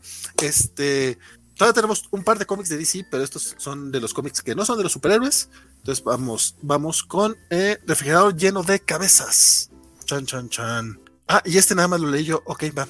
Eh, En este número ya podemos ver este, uno de los personajes de, de Basket Full of Heads, la, protagonista June, que la están buscando pues, para ver qué pedo con lo que había pasado unos meses antes en la isla donde habían matado a mucha gente. ¿Se acuerdan de esa hacha que, que, decapitaban personas y las cabezas seguían ahí hablando? Bueno, básicamente estamos viendo ya un poquito la continuación de esta historia, que esta mujer se fue a vivir a otra parte y gente que se está haciendo pasar por el FBI, pero que no son del FBI, la están buscando para, pues así como que primero se acercan de manera bonita y después, güey, pues ya tenemos que llevárnosla, pase lo que pase. Mientras que la, pareja que encontró el hacha y que decapitó por ahí a un, tiburón en el número pasado, este, ahora son atacados por un grupo de motociclistas y en este número ya empiezan a rodar cabezas humanas y la verdad las sentí mucho más gratuitas porque aquí, spoiler, spoiler, spoiler, ruedan tres cabezas cuando fueron todas las que rodaron en, Basket Full of Heads. ya tenemos una, una, Basket Full of Heads, eran solo tres, y aquí de repente en, un numerito van tres. Por, eso necesitan un refrigerador, güey, son más cabezas, no caben en la... En la... Sí, no, bueno, en, esa parte estoy de acuerdo, pero fíjate que este número, a diferencia del anterior, ya no me encantó tanto. Ahora también puede ser que entre el número anterior y este, ya leí la miniserie original, y la miniserie original está bien chingona. Entonces, puede ser que ya de repente ya dije, ay, güey, no está tan bueno como el chido, como el de Joe Hill. Y lo sentí un, un, bajoncillo. Eh, le voy a seguir porque me, agradó este, este versito. Eh. ¿No, es, Joe Hill? ¿No lo escribe Joe Hill? No, ese no lo escribe Joe Hill. De hecho, hasta el dibujante cambia. Ni lo dibuja Leo Max. no, el dibujante sí no, no es, pero, pero el escritor se me hizo raro. ¿Quién, quién lo escribe? La décimo, Sí, por favor, el, porque se me olvidó el nombre. Este, y, y Joe Hill, que nada más prestó el nombre. Sí, de hecho, eh, de hecho, ya no existe Hill House, ahora es Joe Hill Presents, ah, Black pues. Label, for reasons. Eh, creo que es Rio Jowers, imagino que es eh, el, escritor o escritor. Pero entonces, o sea, ya ni siquiera supervisa, ni cura, ni nada, Joe. No, imagino que sí, porque es el creador junto con Leo Max, pero no sé. más bien a decir, güey, ¿te gustó firma, para recibir el cheque, puede ser. Sí, sí que, nuevamente el primer número no eh, me ha gustado, de hecho me gustó tanto que, me dieron ganas de leer este, la, la miniserie original, y ese número sigue entretenido, pero ya lo sentí como un poquito más eh, extremo, o sea, como que tenemos que llevarlo un poquito más para allá, o sea, ya el número anterior tenemos una cabeza de tiburón, entonces ahora de repente ya tenemos a todos los motociclistas y, de hecho, hay una, hay una escenita muy, muy, que me pareció muy incómoda, porque de, de, las tres cabezas que, que decapita esta mujer, una se escapa, entonces empieza como a saltar por ahí y, medio lo toca eh, el mar, llega una ola y, la cabeza no grita. Es como, güey, ¿cómo te está llegando agua salada al, a, la, a, la, a la herida, pero a la parte de tu cabeza esa ya no, ya no tienen eh, sensaciones o qué pedo. No sé, ese, ese detallito, digo, yo sé que es una tontería quejarse de ese detallito cuando son cabezas parlantes. Estamos hablando de magia y esas, cosas, esas cosas. Pero sí me quedé así como que, güey, neta, no, no, a mí me dolió pensar en meter una herida al agua salada y aquí no hubo ninguna reacción, no sé. Aunque creo, creo que se establecieron en los anteriores que sí pierde toda sensación, o sea, al menos del, de ese cuello por abajo no tiene sensación, pero pero si te, imagínate que eres una cabeza y te llega una ola, al menos si te debe pasar un buen susto de me voy a ahogar, ¿no? De hecho, le pasa a uno de los decapitados en Basket Full of Head que va hasta el fondo del mar y piensa que se va a ahogar y se da cuenta que no se ahoga porque es una cabeza, ya no, sí, sí, sí. Ya no necesita respirar. Ah, sí, es cierto, sí está esa No, no, no sé, o sea, digo, nuevamente no es que sea muy, muy malo el cómic, pero para mí sí fue una pequeña decepción. Pero culpo a que leí la vida bien chingona y que deberían de leer. Y que, la, y que ya, ya está en español por, por parte de Televisa, así que aunque así no la vayan a leer, vayan y cómprenla para que publiquen más cosas así. No, de hecho, yo, eh, yo tengo la de Televisa, la, la, traducción no me pareció particularmente malo, al menos no, hubo nada que me saltara, que dijera, ah, güey, esto lo, también me pareció de Google. Y es de los tomos de 150 pesos todavía. Y, y el tipo de papel que manejaron para este cómic le queda muy bien. O sea, no, la verdad es que no me molestó para nada el cambio de papel aquí. Y antes de que diga algo Félix Farsar, no, compadre, Plunge, todavía no lo abro. O sea, ya, ya tengo el tomo ahí. Todavía no le quito ni siquiera el, plastiquito porque he estado leyendo Carnage Absoluto y otras cosas. Y, porque no amas Ghostbusters. Y porque no amo Ghostbusters. Y se acaba el primer arco de The Nice House of the Lake, estimado Bernardo. Sí, señor. Cuéntame. No sé si, si, Francisco se dio la oportunidad de leer esto. ¿Sí llegaste o no? Muy bien. Pues sí, termina. termina sí, eh, tengo entendido que tiene planificado 12 números eh, Tiny Eh, no sé si va a continuar luego de esto, pero, pero termina este, este primer eh, chunk of story, vamos a llamarse este primer trozo de la historia, con una revelación que ya nos, eh, nos habíamos enterado en, el número anterior, valga la, cacofonía allí, que es este amigo adicional de, de, de, del alien que tiene encerrada la gente, que se encontraba en estas estructuras que los demás no, no, no habían, no habían cachado esa posibilidad. Ya, eh, y con esa revelación de ese último número, pues empezamos con este nuevo. Y hay un montón, montón, montón, montón aquí de revelaciones, pero se sienten tan orgánicas y tan bien embebidas en la historia que, que esto, esto está llegando a niveles, yo diría ya, eh, bueno, no sé, eh, puede que sea un poco prematuro, pero, pero lo siento casi, casi recomendable inclusive para gente que, que no lea cómics con, con mucha frecuencia. O sea, de, de, de, ese nivel de profundidad en la caracterización de personajes y en cómo está construida la historia en líneas generales, así lo siento. Y el arte de Martínez Bueno es una cosa brutal, espectacular, imperdible. Entonces, eh, nada, eh, hiper recomendado.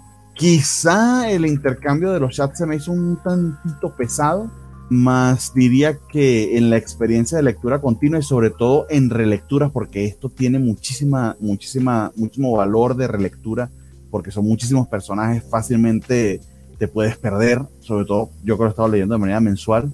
Eh, creo que ahí el chat se va a diluir un tanto y vas a entender, vas a entender en buena medida también por qué está allí. Esto está hecho para ser leído en, en, trade en muy, muy buena medida, lo diría, aunque también ciertamente hace muy buen trabajo de, de mantener de, mantener los números individuales de los singles ese, ese cliffhanger que te lleva al siguiente número. Ese ritmo lo ha mantenido bastante, bastante bien. Más creo que precisamente por lo denso de la historia y por lo, no decir que intricado, intrincado, perdón, sino por los detalles que te puedas perder en una primera lectura, va a tener mucho valor de relectura. Entonces en continuo, en continuo se va a disfrutar de maravilla. Entonces poco más que decirles sin revelar mucho más de la, de la trama de lo que ya hice al principio, que espero haber sido lo suficientemente vago este, nada, o sea, genial, genial como terminó esto. De hecho, para, sin decirles más, termina en un cliffhanger y una revelación, que es lo que creo que nos ha venido acostumbrando en todos los números. Pero en particular en este arco, una revelación interesantísima para, por las consecuencias que pueda tener para la historia en general. Entonces, La Mar de Bien se siente como un final de temporada y una serie bien chingona. Y yo lo disfruté muchísimo. Pero no sé, Francisco, si tuviste la oportunidad de leerlo todo de, de corrido, haciendo tu catch debe haber sido una experiencia interesante, al menos diferente a la mía. No sé qué te parece. Pues yo había leído el 1 cuando salió, todavía estaba en ustedes, lo comentamos aquí, pero fue donde me quedé, entonces me tuve que aventar los otros 5 que, que estaban. Y pues sí, el problema es ese, ¿no? Que de pronto llego en el segundo número, porque si me leía el, primero ya no llegaba con los demás. Este, un poquito todavía confundido de quién era quién y cómo se manejaban, y creo que sin duda en una relectura ya eh, eh, de la serie completa, pues me va, me va a costar menos trabajo, pero aún así eh, creo que la forma en la que lo narra Tynion lo, logra muy bien. Cada personaje es, diferente, cada personaje tiene, tiene algo que dar y la forma en la cual cada uno de los números está enfocado en uno de estos personajes, en este caso se enfoca en este amigo que estaba oculto. creo que va muy bien. no sé exactamente qué es lo que está contando porque de pronto creo que va para un lado y después me lo cambia, etcétera, a nivel temático. Pero esta, esta rara, rarísima historia de amor está, está contada eh, eh, de forma sorprendente, entonces veremos a dónde nos lleva y como bien dices, también el arte está muy bien y, la forma en la que juega con los estilos, la forma en la que juega con, con eh, las definiciones del trazo, con las definiciones de los personajes, incluso para, para crear los efectos, lo, logra muy bien y creo que la verdad, Tynion está enrachado fuera de Batman y nos está entregando historias verdaderamente sorprendentes. Entonces, bien, yo lo, yo lo voy a seguir leyendo y veremos a dónde nos lleva con estos personajes y con esta historia. Con, esa recomendación que me leeré los últimos dos numeritos, nomás por no dejar, porque ya estaba pensando esperarme al número 12 para leerlos todos de corrido, porque los cuatro que llevo están chingón. La verdad es que si Drake, van, a tener un, van a tener un break, pero no recuerdo de tanto, pero sí va a ser sustancial. Eh, yo creo que sí, que sí, sí. esta historia en particular se siente, creo que bastante, bastante bien armada ella solita. Probablemente sí nos va a contar, o sea, no, probablemente no estoy seguro que te ha contado algo para los 12, pero esta se sostiene por sí sola bastante, bastante bien. Entonces sí te recomendaría chútate los 6 para que no tengas que esperar la pausa y luego los otros seis meses. Pues sí, no, sí, definitivamente sí. Aparte que, que realmente ha sido una lectura muy, muy agradable. Y lo, lo que dice, como dijo Francisco, Teñon está, está que arde, menos en Batman. Menos en Batman. Mauricio Castro dice que su hermano de 13 años este, le gusta Absolute Carnage y pues que subió al, barco de Venom por la primera película. Así que, ¿qué, es el Spawn de esta generación? Es, es curioso porque. De, eh, de, hecho, de hecho, es curioso porque Spawn era el Venom de, la, de la, siguiente generación, porque básicamente fue el mismo creador. Sí, sí que realmente los detalles más chidos de, Venom gráficamente son de Larsen. Tim Larsen, fíjate. Tim Larsen. Mm. dice Félix que Tinyon es mi seudónimo, compadre. Si fuera tan genial para escribir como ese güey, este, no saldrían tantos videos. nos hablaba. Antonio Sain, creo que el break, probablemente. creo que el break será como de cuatro meses, pues será un rato. Y Chavengo dice: eh, eh, cuando, cuando tengan dudas, un mago lo hizo. Emilio PM este, nos dice que eh, le están gustando mucho los videos con la temática de X-Men que hemos estado haciendo, que espera que sigamos haciendo meses con diferentes temáticas y gracias por hacer ese contenido.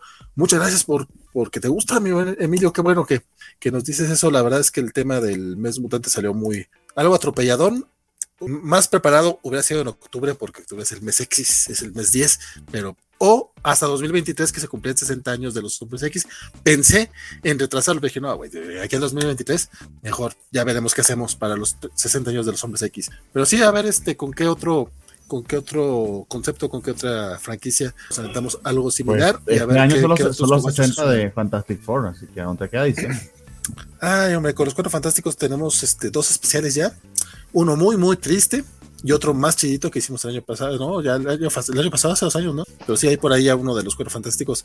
uno que sí está bueno y el otro, el otro creo que ni siquiera está disponible en YouTube, fue de los de Facebook. Entonces, ese, ese anda por ahí un audio que no creo que el Loco quiera rescatar. Es que sí, muy triste. Pero luego veremos también con los Cuatro Fantásticos. Digo, también los Cuatro Fantásticos es algo, es obviamente es algo a, a, echarle un ojito.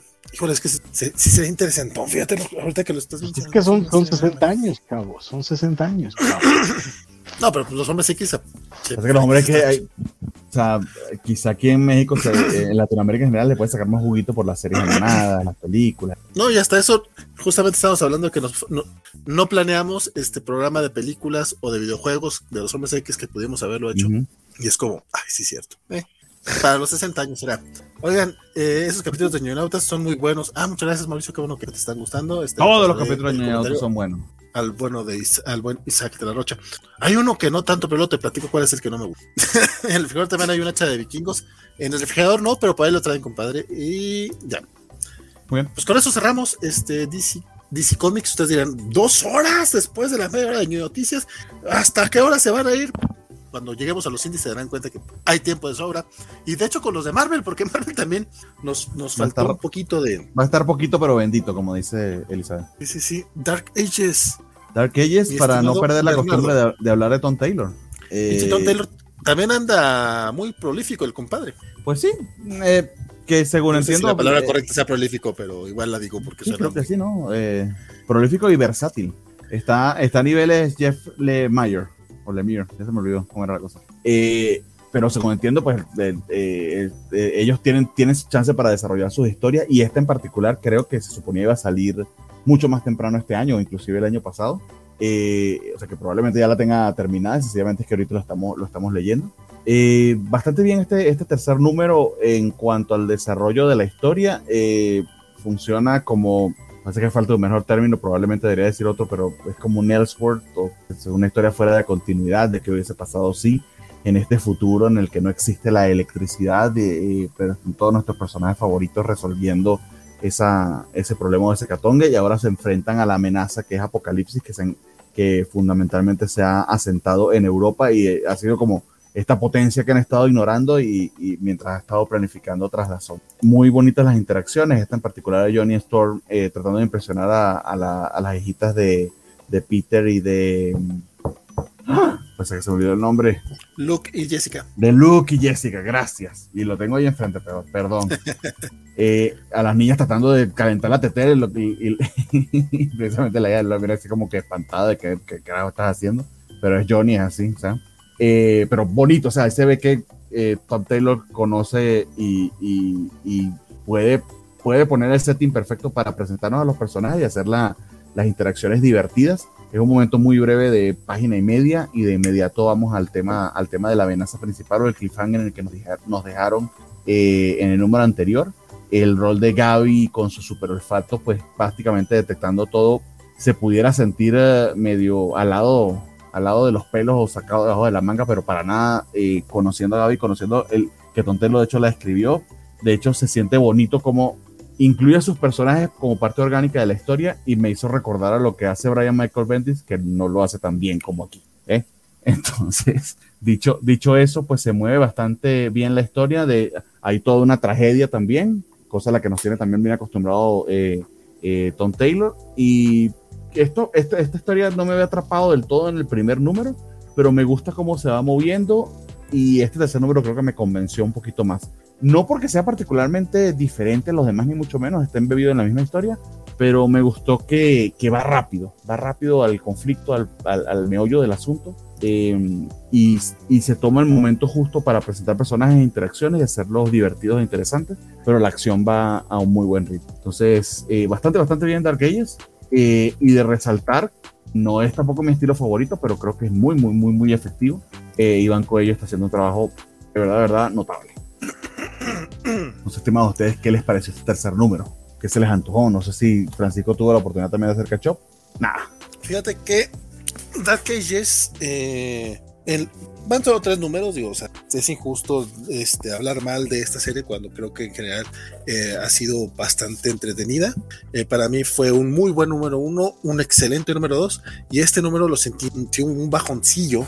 Eh, porque si bien Tom Taylor se nota que ama a los personajes y los maneja muy bien, tú resaltas mucho este detalle de la, de la personalidad de cómo vemos a Johnny tratando de ser este amable, esos momentos de esas tragedias que, ocurren en este número te duelen por la manera en la que en la que las aborda Tom Taylor, este, la, personalidad de Doctor Doom bastante bastante bien acertada, pero creo que abusa del shock value. Eh, ya seguramente Francisco que Sí, claro, pero tú dices que te gusta Deceased. Y yo, sí, claro, me gusta Deceased. Y también es, es una historia que abusa del shock value utilizando personajes que se nota que Tom Taylor eh, adora. Dark Ages hasta ahorita no la sentía como un nuevo Deceased de, de Tom Taylor hasta este número. este número sí de repente sentí que fue, si bien no hay zombies como tal, sí creo que abusa un poco del what if, de este rollo de que ah, aquí podemos hacer tragedias porque tragedias. Y incluso hay por ahí, híjole, cuenta como, ok, mini spoiler, digo, ya hablé de tragedias, es, hay una muerte muy curiosa, no voy a decir de quién, pero sí es como, se nota qué personajes eh, quiere Tommy Taylor y qué personajes le impusieron en la editorial. O sea, porque si de repente hay una que nomás pasa porque pasa, y con otras se da el tiempo de, de llorar y de bla, güey, pero también te mataron al, otro personaje, o sea, ¿por qué no le hiciste pedo? Pues porque seguramente no lo quieres y ya. Y, a mí tampoco me causó mucho conflicto, la voy a ser honesto. Y creo que eh, eso, eso a mí dentro del cómic sí me causó cuando debería estar importando bonitos, todo lo que sea. Eh, fuera de ese detalle, creo que avanza poco la historia. O sea, a lo más es que los héroes se ponen al corriente con lo que nosotros ya sabíamos del número anterior. y, justamente eso, como, como avanza poco, a mí me supo poco el cómic. Está bonito, tiene momentos emotivos, pero al ser What If, eh, para mí sí pierden puntos por íntimas de shock value. Iván Coelho también resaltaría mucho su chamba en los primeros dos números y en este está bien, o sea, se mantiene el ritmo el muchacho, pero no sé si es que ya me acostumbré a su estilo y al no ser como Jorge Jiménez o Dalmora Chiquito Bebé de Francisco, eh, que esos güeyes me, sorprenden cada pinche número, o casi cada número que hacen. Bueno, no, todos los números, a veces como, ah, ok, va. Dan Mora, que bien lo traces, pero aquí no me sorprendiste y de repente, wow, se me vuelve a caer la quijada con otro trabajo de él. Y aquí no tuve un, momento de Banco Elo, como en los números, de los otros dos números que sí hubo momentos que decía, güey, qué chingón, o sea, que dónde estaba este cuate. Digo, yo sé que había hecho varias cosas ya, de hecho hizo por ahí un que hay de Man Without Fear, horrible cómic, eh, horrible serie, pero, pero Iván Coelho ya andaba por ahí, ya ha hecho varias cosillas, y siento que este esta es la miniserie en la que se va a consagrar pero este número en particular no creo que sea el, ese número. Y ya, ese es opinión de Dark Age 3, que tenía que venir a pelear por. Hay que meterle polémica a este asunto. Mm, no, no te creas, realmente. No, no te creas, me está gustando, pero sí. Pero hay que meterle polémica, muy bueno. Decepcionaste a alguien en Twitch, no sé quién es esa persona. Un tal Bartek dice que, le estoy rompiendo el corazón. No, no, no. Escucha su corazón romperse. A veces que lo tengo cerca. Es que sabía que venía Francisco y si hablaba bien de este cómic, cuando él lo lea va a decir, güey, ¿por qué hablaste? Es Tom Taylor y está haciendo lo mismo. hace rato él dijo que Tom Taylor estaba en dos niveles. Creo que este es el nivel que no le gusta a, Francisco. A mí sí me gusta. Nuevamente, me gusta DC pero yo esperaba que, se, que no se fuera por el shock value aquí, porque creo que está planteando otra historia más interesante de Marvel Cirugía y bla, bla, bla, digo, lo que es Dark Ages como tal. Y en este como, como, no son, como no son zombies aquí, o sea, entiendo shock value, pero es que DC era también tan, ¿cómo decirlo? Es Marvel Zombies, o sea, ya no sé cómo más decirlo. Aquí en que sea, hay un cierto... No eran zombies, pero, sí. No, no, no. no eran zombies, pero sí eran. No, no, pero entiendo, pero que al ser un humanos, o sea, sí sé que las tragedias se sienten de manera distinta, pero siento que a fin de cuentas tengo un muy mal sabor de boca de los what ifs de los 90, porque todos eran más o menos lo mismo, o sea, todos de los 90, Francisco, para no hablar mal de los que te gustan, o no sé si los de los 90 te gustaban, de ahorita Francisco, para la gente que lo está escuchando en podcast, solamente me está mal mirando. Porque no amas Ghostbusters. Ah, bueno, ah, por, por Ghostbusters lo entiendo, pero recuerdo los de What If de Canción del Verdugo y cosas por el todo, todos mataban a todos los personajes. O sea, eso era el final de todos los cómics siempre. Y no me gustaría que eso le pasara a. Que ya lo hizo Chip Zdarsky en Spider Shadow del año pasado. Sí tuvo de repente varias muertes muy gratuitas. Aunque al final me agradó, me agradó la historia. Sí siento que no fue el mejor trabajo de Zdarsky. Y no me gustaría que pasara esto con este, este, esta miniserie de Tom Taylor. Porque siento que los primeros dos fueron muy. Fue de este a pesar de que hubo muertes. ¿Perdón? Fue de este año fue de este año, Spider Shadow. Pero bueno, este Mohamed nos está, el buen Chamex nos, nos dice a través de Facebook que podríamos hacer meses temáticos de eh, rumbo a Doctor Strange con América Chávez, con Wanda bueno, con Wanda, con WandaVision. Perdonen ustedes. Wanda es su propia persona, no necesita de su marido para, con la bruja escarlata. No, no, le estaba diciendo WandaVision a Wanda. ah, Bueno, porque es, su apellido de casada, pero ya se divorciaron. Evidentemente es por eso. Y nos preguntaba Antonio si, si, le, si le soy fiel a Spider-Woman. Le soy muy fiel a Jessica, pero no lo leí este, este, este, este, mes. Y me pregunta que si voy a hablar de Harry Potter. Me pregunta el buen Félix. Por supuesto que sí. Siempre que pueda hablaré de Harry Potter. Y ya. Seguimos con Shang-Chi. Shang-Chi. Chanchi, que me estoy dando cuenta de dos cosas muy importantes en este número. Eh, yo tenía razón y. Es el final. También, y también Bernardo tenía razón. o ¿Ah, sea, los dos teníamos razón, porque en efecto, este arco sí se llama Shang-Chi versus The Marvel Universe, pero es una serie regular. O sea, porque esta, serie continúa. Ah, Entonces, son los dos. Y pero fue porque la alargaron, ¿no? O sea, pues tomando en cuenta que la. Está la, segunda, ¿no? De Jin Yang. Ajá, exacto, porque hizo, bueno, la anterior muy buena, por cierto. También ya publicada por Smash, por si alguien quiere, quiere dársela. Este, y esta es la segunda y se planteaba también como miniserie, porque parte de la idea, como bien mencionas, es que los, los primeros seis números fueran eh, encuentros con el resto del, del, universo Marvel.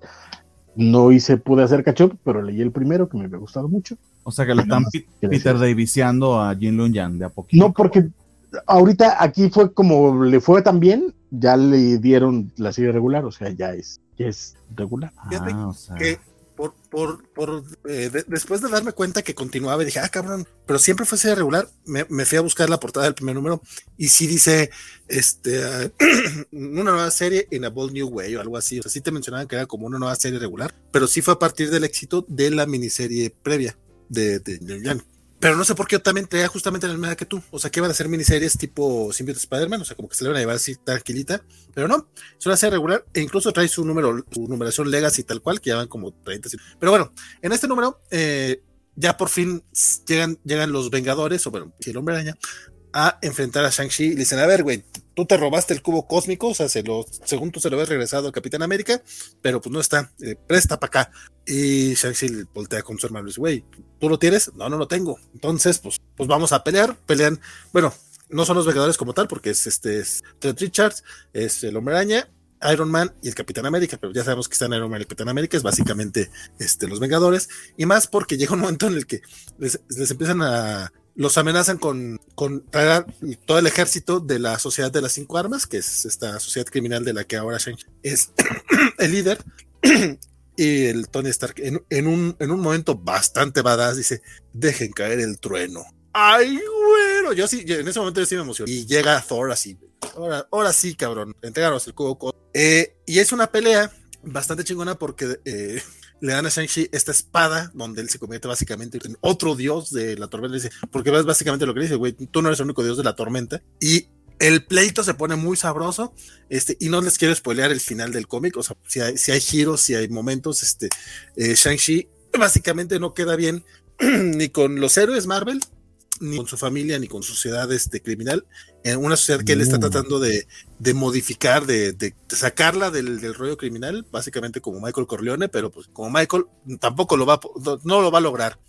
Ni aunque falla al Vaticano, lo va a lograr este hombre. Que no lo aquí no va al Vaticano, no sale el Papa, no. El cómic, la verdad es que esta miniserie me pareció muy, muy divertida tanto que me han dado ganas de, regresarme a la anterior, porque leí creo dos, tres números y neta no me gustó, o sea, no, no, no entré en ese, pero pues, desemboca de, o sea, desencadena esto, básicamente. O sea, realmente es una continuación directa de, de, de aquel cómic. O sea, es básicamente el primer volumen de esta nueva serie. Entonces, sí es como importante leerlo, creo.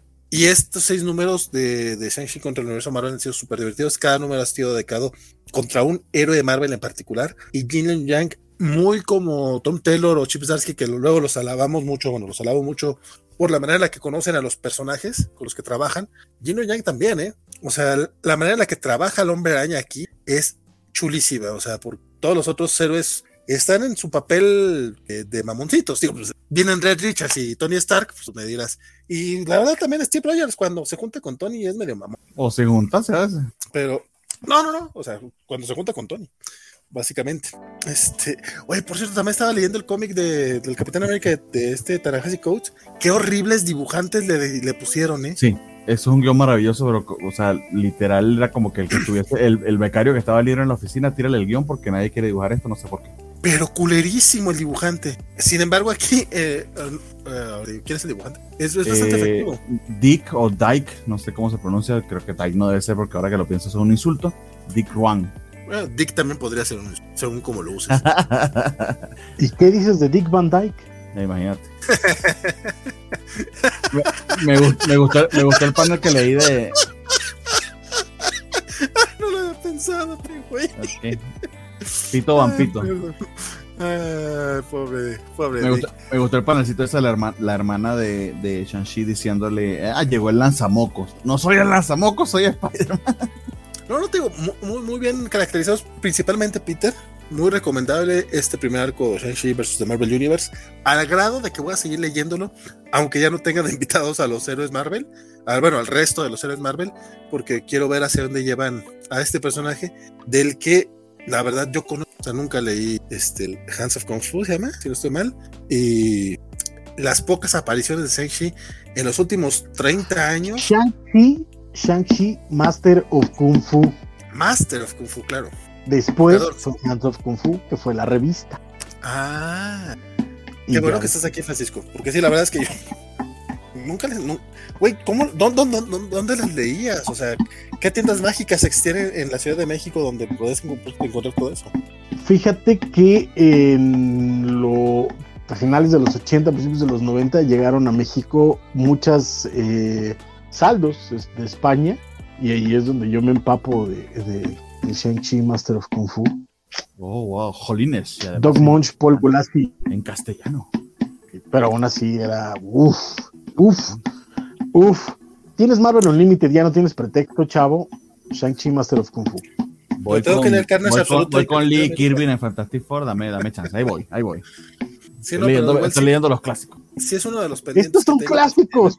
Pero de uno a la vez, amigo. Muy bien. ¿Sabes que He querido hacer el experimento de leerme los cómics de los hombres X de Lirby. Y... Quiérete, ¿Por qué te haces? Fíjate que los de Roy Thomas con Neil Adams y los de Steranko no son tan malos. Por los artistas. No, no, fíjate, o sea, incluso Thomas le, echó ganitas. no son los de Claremont, pero, pero aguantan bastante bien el cuerpo. El problema es todo lo que vino antes.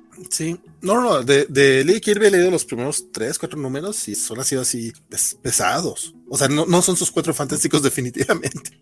Pero bueno, eh, Shang-Chi lo recomiendo, muy, muy divertido. Y seguimos con... De una, de una portada de Francis eh, Lenny June pasamos a otra. Este número de Amazing Spider-Man que me, me, medio me asustó con eso de punto B porque me recordó los de los de Nick Spencer de punto LC. Pero se sintió bastante, bastante orgánico. No sé qué les pareció a ustedes, porque de verdad que leí de verdad las primeras dos páginas porque no, no alcancé. Estaba muy cerca ya del programa. ¿Qué les pareció a ustedes? Francisco, tú te aventaste los últimos números de Beyond, si no estoy mal. Es cierto. ¿Quieres no, nada más el último porque para el programa anterior que en el que en el que me invitaron ya me había yo aventado los anteriores tres.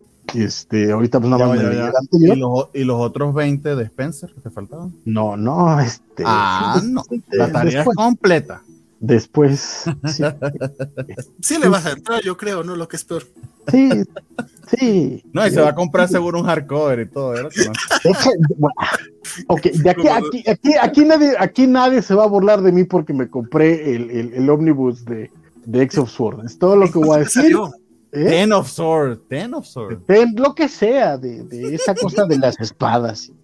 Yo creo que Nick, ni Nick Spencer se va a comprar esa madre para tenerlo a recordatorio. No, nadie, nadie, güey. Qué cosa tan fea. Pero bueno, no, pero fíjate que eh, la verdad que tienes que sí está, el art está bien bonito y en oversize hardcover y la calidad del papel, que la neta es que está muy buena, valió la pena la compra. Bueno, no, no valió, pero, pero sí, ya, eso. Este el número de Spider-Man, este, pues básicamente, más bien es este, las hijas del dragón, lo cual agradezco mucho porque me cae muy bien Misty Knight y este y esta muchacha este cómo se llama Colin Wynn Colin Colin Wynn es es, es el eh, y, Básicamente, y eso, que no he leído Master of Kung ni Iron Fist, ni nada de eso. Shut up. este, el problema es que tengo demasiada información en mi cabeza y por eso se me atoran las cosas. Este, pero eh, el número empieza te como... Pasa lo, contrario de Valentín y te voy a interrumpir para, para jugar más a un cohete. Tienes mucha memoria RAM y por eso te falla la memoria RAM. Valentín va a hacer lo contrario, tiene mucha memoria RAM y por eso le falla la memoria. Tiene que equilibrarse. Sí. Sí. Sí, eso. Adelante, vamos a ver cómo quedó la memoria RAM con esa interrupción. Sí, este, no, pues el cómic abre con eh, las, las, hijas del dragón entrenando a Spidey, como ya habíamos visto antes que lo estaban haciendo para la Corporación Beyond, y su jefa, que es esta vieja que me cae mal, las manda a una misión especial, porque resulta que hay un monstruo eh, en medio de la ciudad y tienen que ir a detenerlo y obviamente la mandan con un montón de juguetitos de alta tecnología y obviamente los, los juguetitos de alta tecnología mal funcionan y pero este hacen su chamba y eh, todos felices como en perdiz al final, ¿no es cierto? Hay una vueltecita, pero eh, está chido. Y este, lo divertido es eso, es ver a Misty Knight y a, Colin Wing este, trabajando juntas. Es muy divertido. Además, el guion es de eh, de él, e, ese. McKay, el, de la muerte de Doctor Strange, ¿no? Es, ajá, pero este, la muerte de Doctor Strange no la leí, pero lo que le he leído a él ah, me ha parecido divertido, creo que tiene un buen, un buen ritmo de comedia para escribir. Recuerdo que leí el, primer anual de, de, Infinity que hizo con, con, Iron Man, que me pareció sumamente divertido, creo que ya después fue al carajo, pero ese primer anual está, está muy divertido. Y este cómic lo mantiene súper bien. El arte no me pareció lo más este, bonito del planeta, creo que está muy simple. Tiene un estilo coqueto, sobre todo en los rostros más que otra cosa. La acción no le sale tan mal, pero este, tampoco es maravilla, pero funciona para lo que es. Y creo que es una lectura divertida más que otra cosa. Este, y pues a veces se agradecen este tipo de cosas. Y de nuevo, Misty Knight, Colin Wing y otra heroína sorpresa, este, se agradece siempre. Entonces, pues, si lo quieren leer, leanlo. Tampoco es indispensable, no tiene absolutamente nada que ver. Bueno, hay como algo que se está cuajando en, desde las páginas de Spider-Man acerca de la corporación Beyond y que las hijas del dragón tienen que ver, pero este, en realidad tampoco es indispensable, pero este, si lo quieren leer, pues, a mí me pareció muy bueno. Coincido en casi todo con Francisco, la verdad es que vi, eh, me pareció una lectura súper divertida. Eh, Jed McKay es de estos escritores mm, que todavía no, todavía no termino de agarrarles eh, el gusto, todavía no sé si, si, me gusta lo que escribe o no, porque de repente podemos verle, verle cosas como Taskmaster, que me pareció muy divertida y, recomiendo bastante, y de repente tiene números en, en La Gata Negra que... Mm, a mí me alejaron del título, o sea, lo, empezaba a leer, me había gustado, de repente, ay, qué güey, compadre, y la verdad, eh, yo veo su, nombre en, en un cómic y digo, híjole, esto creo que Marvel lo está utilizando como relleno. Más o menos como creo que, utilizan a Joshua Williams en DC, creo que están utilizando a Jed McKay. Sin embargo, sí creo también que este cuate está avanzando en su estilo, está empezando a considerar su estilo y probablemente en dos, tres años a lo mejor ya esté en un, en un nivel mucho más alto y que no le, no le pongan este tipo de, de trabajos. Dicho eso, eh, también me, me, también me agüitó el rollo de que fue Tallina Beyond y dije, huevos, ¿cuántos números nos van a chutar de esta cosa? Eh, yo estaba muy, muy, de, no, no, no, quería entrarle, honestamente, y la portada de Lenin yo tampoco me, tampoco fue algo que me invitara a leerlo, lo que me invitó a leerlo fue básicamente pues, el hombre araña, y aparte que me puse al corriente con los que, que, que, tenía pendientillos de, de, de, Spidey, dije, bueno, pues vamos a intentarle a ver qué onda. Dicho todo eso, qué cosa más divertida. Este, sí, las hijas del dragón, sí, sí tal vez no soy eh, muy conocedor de, de, de, ellas. Este, eh, por ejemplo, creo que fue lo único rescatable de, de, la serie de Iron Fist de Netflix. O sea, sí quería que, que tuvieran su spin-off. Ojalá el Marvel Studios eh, rescate a esas actrices y. No vamos a hablar mal de Danny Rand. No estoy hablando mal de Danny, estoy hablando mal de. ¿Cómo se llamaba el baboso Game of Thrones? Bueno, del actor. Pero ni siquiera creo que es culpa de él, la no verdad. Vamos, no vamos a hablar mal de serie, John, de todo eso. No vamos a hablar mal de Danny Rand. Bueno, pero hablemos bien de las hijas Él del no es Danny Rand, es un actor que lo representa. No vamos a hablar mal de Danny Rand. Dije que no, hablemos bien de las hijas del dragón. Y un cómic bastante divertido. Eh, básicamente son como las, son como las que le hacen los cuartos del peligro a Ben Reilly. O sea, le van a hacer ese, testeo. Creo que a mí no me había quedado muy claro cuál era su participación en, la corporación Beyond. y aquí ya me quedó clarísimo. Le arman toda este, esta simulación de los Vengadores, eh, mans mansión asesina de los Vengadores, um, Avengers Murder Mansion. Entonces son como Vengadores mezclados con slashers, que es súper divertido. Este, en general, toda la secuencia a mí me gustó mucho y también me gustó mucho el arte. El arte está a cargo de Eleonora Carlini, que honestamente no, la, no conocía su chamba y me pareció bastante adecuado para el estilo de, de del guion. Eh, y aparte, no, no, sé, yo, yo sé Francisco estos superos, yo no le pondría, la verdad es que a mí me gustó bastante. El, a lo mejor no es el dibujo más detallado o el dibujo más hermoso, pero en el, en el estilo ¿Ya viste, que maneja, ¿ya, viste eso, ¿Ya viste esos tobillos que, ya viste esos tobillos? Me recuerdan mucho a los de Humberto Ramos, o sea, no sé. Sí, pero no, se, se, supone que está distorsionado por la, por la acción en movimiento. No, o no. sea, es un estilo cartoon y, y creo que, que, le, que le quedó muy bien al cómic, o sea, a este título en particular y al estilo que manejó este McKay en, la, en, el número. También me agradó que fueran un escritor y una dibujante, porque últimamente tienen la onda de que si son, si son mujeres dibujantes, son artistas, solamente van a trabajar con las escritoras, que son pocas, y es como, güey, si tienes más mujeres dibujantes, aunque tengas pocas escritoras, pues dales chance de que vayan a trabajar o contrata más escritoras y que sean todas con chingón o bien Simón, estaremos a favorísimo de eso. Este, te, puede, te, puede, pues, te pueden conseguir más como Tiny Howard, sí. Eh, es que ese sería parte del problema, pero bueno, pues también por cada Tiny Howard tenemos este a varios Gary Dugans o varios este, bueno, es, o Jed McKay en algunos casos. Esa discusión es así, o sea, consigue más mujeres y vas a conseguir mejores y también vas a conseguir malas, como hay mucho escritor malo hombre. Es que sí, o sea, en sí, a lo, a lo que voy es que sí dale más trabajo. Si tienes más dibujantes así, mételas a trabajar, o sea, no importa que no sean escritoras. O sea, lo que queremos ver son a, a, a nuevos artistas. También nos gustaría leer nuevas escritoras, porque no hay nuevos escritores, pero éntrale, o sea, si tienes eh, gente con esta, con esta calidad, es, es agradable verlos. Y muy, muy divertido el cómic. No sé cuántos vayan a meter así tallines de las hijas del dragón, pero si se van así de esa manera, eh, yo creo que a mí me gustó más este cómic que lo que estábamos viendo con el hombre araña, porque ya no me tocó reseñar los de Kelly Thompson, pero me decepcionaron un poco. ¡Ah! Porque es que aparte creo que ni siquiera es Kelly Thompson totalmente, o sea, es, es la idea de Seb Wells y ya tienen que adaptarse a... Sí, es como un evento, o sea, te toca escribir el guion, pero la historia es esta. Aunque eso va a ser bueno para Saladin Ahmed, porque creo que le va, a lo mejor vamos a tener un, buenos cómics de ese güey por fin. Entonces, unas por otras. Pues, me gustaría ver algo de Kelly Thompson de ella sola con el hombre araña. Eso sí estoy. Que, sabemos que esto es como un reacomodo o como, como una pausa. Eventualmente alguien se va a encargar de Amazing Spider-Man y quién sabe si está en este, en este cúmulo de autores. Pareciera que más bien va a ser Seth Wells, pero pudiera ser Kelly Thompson. Me parecería maravilloso ver a, ver a Spidey escrito por una mujer y con, con el calibre que, que Kelly Thompson ya demostrado. Así es. Bueno, y llegamos a Ay, güey, llegamos a un bloque exclusivo de Bernardo. Tan, tan, tan. Ok, pero no te sorprendas, así pasa. no, no, no. el bloque X, el bloque X. Ya que estamos en el mes de los X-Men. Es que es de aquí a que termine el programa, compadre. Ay, hijo de la chingada, es cierto. Ahora sí me ah, sorprende. chan, chan, chan. No, pues vayan al, vayan al baño, amigos. Vamos a, vamos a vamos a hacer el momento de publicidad. Les recomiendo mucho esta stout, está bien chida. De, esta es la que yo les decía de, de la Trooper de, Iron Maiden. Que ya como estamos viejitos los fans de Iron Maiden, pues ahora nos hace cervecitas y no discos. Francisco también estaba mostrando su botella de, de Pepsi. Ah, yo le recomiendo la, la Yo hoy yo ya me acabé mi, chocomil, mi chocomilito de un litro. De chachán. Pero si es chocomil, con la más le chocomil. No, no, eh, ah, bueno, era, el Squeak, tienes razón, perdón.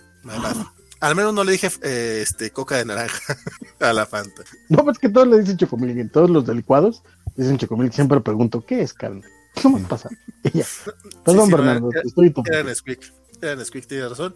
Y Sword, número 10. Vamos súper, súper rápido para, aunque sea pasar a los indies lo más violento que se pueda. Sword número 10, escrito por Al Ewing. Eh, entre las series X, una de las más sólidas. No me gusta tanto como eh, pero creo porque a, a Al le ha tocado balancear mucho entre el montón de eventos y cosas que han estado pasando en líneas generales con, con los mutantes. Eh, aparte de que también él lo ha embebido a Sword en algunos de sus eventos cósmicos, entonces eso ha hecho de que sea muy irregular porque la historia básicamente va por todos lados. Dicho todo eso, este número en particular se enfocó bastante más en, vamos a decirlo así, en canon de, de la historia de Sword realmente las intenciones de, de, Abigail Brand, eh, las repercusiones del hecho de que Cable en su serie pues ya regresó el Old Man Cable, ya no es el chavito inexperto. Eh, y todo este tema de Ororo pues siendo la regente de Araco, este Marte terraformado que, que eh, dominan o conquistaron los mutantes. Eh, y cierto ataque que está eh, sufriendo, que eh, de hecho vimos una primera parte de ese ataque en este número especial de X-Men que se sintió bastante noventoso y que recuerdo que a Francisco al menos ese, ese editor le gustó bastante. Muy sólido el número, interesante y divertida la historia. Esto es algo de largo aliento y en particular Sword desafortunadamente sufre mucho, como les dije, de tener que estar con muchas pelotas al mismo tiempo. Pero interesante y en particular también aquí vemos por qué Whiskey estuvo entre, entre los mutantes escogidos por Al Ewing para, para conformar este nuevo equipo. Creo que le está dando un carácter harto interesante. De hecho, ya nos habían revelado, había un twist en el último número sobre lo que había pasado con Whiskey, pero no voy a revelarlo para, para tampoco entrar en demasiado spoiler. Pero digamos que hay otra vuelta de tuerca interesante respecto a eso. Entonces, me, agradó bastante. El asesor en líneas generales siempre, siempre, siempre ha sido bastante, bastante solvente y confiable entre los títulos X, entonces este no, no decepciona tampoco. Dicho eso, vamos con el X-Force 25. Ajá, exactamente. Cuarto, cuarto de, de, centena. Eh, ya no está Joshua Casara, no sé si vuelve al título. Aquí habla Benjamin Percy que está celebrando 25 números con su misión más mortal del equipo de X-Force y literal se tiró, este, ah, no recuerdo cómo, cómo se llaman estos títulos clásicos de los X-Men en los que literal hacen un slice of life, pero básicamente es viendo a los miembros del equipo de X-Men que ya conocimos haciendo otras actividades. Uno de esos miembros del equipo es Wolverine eh, y lo vemos haciendo Wolverine y este título no es Wolverine y no sé por qué estoy leyendo eso y no me interesa lo más mínimo. Aparentemente a, a Logan le gusta mucho surfear eh, Forge aquí por alguna razón le hizo una tabla de surf de adamantium con la que se corta los dedos. ¿Por qué necesita cortarse con la tabla de surf? Tampoco lo sé. Y además hay una playa en Cracoa que tiene unas olas que literal ningún surfista debería eh, andar en ellas porque lo van a matar. Y a Logan le gusta andar en esas olas porque lo matan, fundamental. Y, ah, ok, qué chévere, qué divertido. Quizá lo interesante, rescatable o bonito de este número es eh, la relación entre, entre Omega, Omega Kid y una de las Cuckoo Sisters, que ha, sido explorada bastante, bastante bien y, de manera bastante interesante en los números anteriores. Y aquí, digamos, mmm, llega, llega el llegadero la, la relación y está interesante el conflicto en la manera en que lo retrata pero Exford de verdad se desinfló hace un buen tiempo, sobre todo con la ausencia de Joshua Casara, que creo que era su, su, punto más fuerte. Y este número en particular, que además tiene este detalle de ser eh, slice of life, es decir, no mueve la trama, no me, no me convenció mucho, que digamos. Qué malo para un número que debería ser relevante, ¿no? El número 25 es como... Pues sí, ¿no? Que al menos Exford, Marauders y Excalibur se han mantenido. De que venden, venden. Dice Alex Guerra, ¿cuál dirían que es la temática o elemento que divide cada título X? ¿Qué los diferencia? Oye, ese Alex Guerra se aventó. ¿Cuántos títulos X hay ahorita? Helion, Sword. Pero fíjate que si había, ah, si había esa, eh, esa idea en el, en el mapa de, de, Hickman, sí lo había. O sea, Marauders, la idea era eh, como la parte smuggler, de, como contrabandista de, de, de Krakoa, como la la parte de mercado negro, ya ves que de alguna u otra forma lo que planteó Hawksbox era que eran ya una eh, sociedad, una, sí, pues, un país, digamos, eh, Marauders era tratar toda la parte del mercado negro de Krakoa, eh, Excalibur era la parte mágica de Krakoa, X-Force era la parte de acción de, de, Krakoa, la, fuerza de, golpe, de choque. De... La, CIA, la policía secreta dirigida por, Pues ni tan CIA, porque sí era, era, eran los trancazos usuales. Porque lo, y X-Men era básicamente Scott Summers y su familia. Eh, de Los Ángeles, Foreign Angels nunca lo entendí y creo que nadie porque no duró nada y valió todo el mundo. Ah, se murió. Este X Factor, X Factor, eh, esa creo que era un poquito más la CIA, era la parte de, investigadora, la parte policíaca de Krakoa. Eh, Helios, eh, esos eran la, la lo que fue en un momento el, X-Force de Remender, por ejemplo. eran como esta, el Suicide Squad de, de, de Krakoa. Este, Sword es la parte espacial de Krakoa y y Wolverine, que nos vale mal. Ah, porque eran los vampiros. Wolverine es el Batman de Marvel, o sea, tiene que haber un título de Wolverine porque siempre hay tres, o cuatro que lo van a comprar a huevo. Y eran los vampiros. Pero ya movieron de esa etapa, por cierto. y Wolverine ya como el número 12. También con New Mutants se fue algo bastante raro porque como que unió algunos cabos que tenía pensado Hickman y luego, ahora que lo está creando eh, Vita Yala, pues es, otra cosa. Sí, se fue por otro lado, sí, correcto. Que entiendo, por cierto, ese título no le, hemos, no, le hemos dado oportunidad, quizá por el prejuicio que tenemos contra el escritor, pero, pero entiendo que no está tan mal. O al menos así he escuchado bastantes críticas, pero ah, me da mucha hueva si, si, quiero intentarlo. Son como dos, capas, dos, capas, dos capas una encima de la otra que... También decían lo mismo de Children of the Atom y mira tú. Este... no, supieras una cosa, Children of the Atom, Children of the Atom nunca tuvo buenas críticas. La no, si cuando salió, no, si cuando salió la banda en redes, los, sitios especializados, fue así de ¡ay, qué bonito! Y pero después se desinfló muchísimo porque se murió solo. O sea, eso no vendió una madre, estaba horrible, la verdad, la verdad. Estaba Pero sí, pero fíjate que eh, los, los, de Jerry Dugan, los primeritos, porque te acordarás que salieron, creo que fueron tres este, números de, de Hickman entre, intercalados, con unos me parece que era Jerry Dugan. Los de Dugan están también muy malucos. Los de Hickman estuvieron buenos, lo malo es que eran poquitos. Lástima que no los van a poner en el ómnibus de los X-Men, deberían.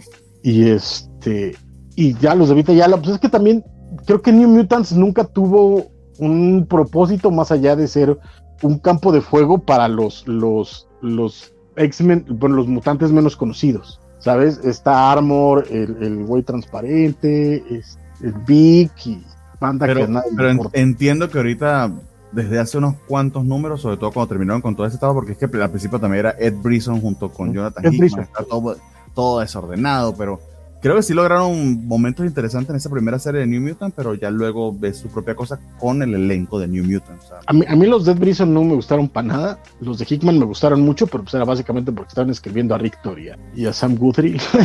y, y, y, su lado cómico, ¿no? O sea, también. Ajá, exacto. Muy bien, entonces con eso terminamos Marvel, amigos. Tan, tan, tan.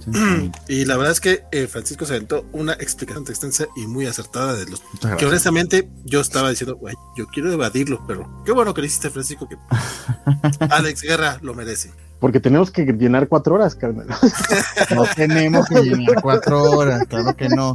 Y vamos a movernos a los indies para que no sean cuatro horas. A mí, me dijeron que cuatro horas. Yo estoy comprometido. y, no queremos que te nos canses para que vuelvas la semana que viene. Que estés descansado. Alex Guerra dice, básicamente ya todos los equipos de mutantes es un potencial escuadrón suicida. Es más, todos van con esa mentalidad. pues ya ahorita no se muere. Suelta, suelta, la vas a matar, perro. Le gritan todos al joven Quire. A, Quentin Quire, Omega Kid. Eh, llegar a 25 números en estos días es bien complicado, dice la guerra. Casi cada año eh, te dicen la numeración para atraer gente. De hecho, ya Marvel ha ido quitando esa. Y bueno, y, sobre, y DC también, ya ha ido quitando esa mentalidad, ¿eh? Sí. De hecho, eh, New Mutants nada más fue, fue espacial, perdón, dice Félix Pasar que New Mutants espacial, solo fue espacial con los números que escribió Hickman, que fueron tres. sí, fueron tres intercalados. Ajá, y los de Briston eran otra cosa. Sword sí, sí, ciertamente sí, él lo es mucho más. Dice el bueno Shamex que le gustaría sacar fotos en las olas de Cracoa. Sí, estuvo bonito eso, no, tienes razón. El buen Samuel Franco, el vale bien chavo con su vaso de Shazam, digo, de Capitán Marvel.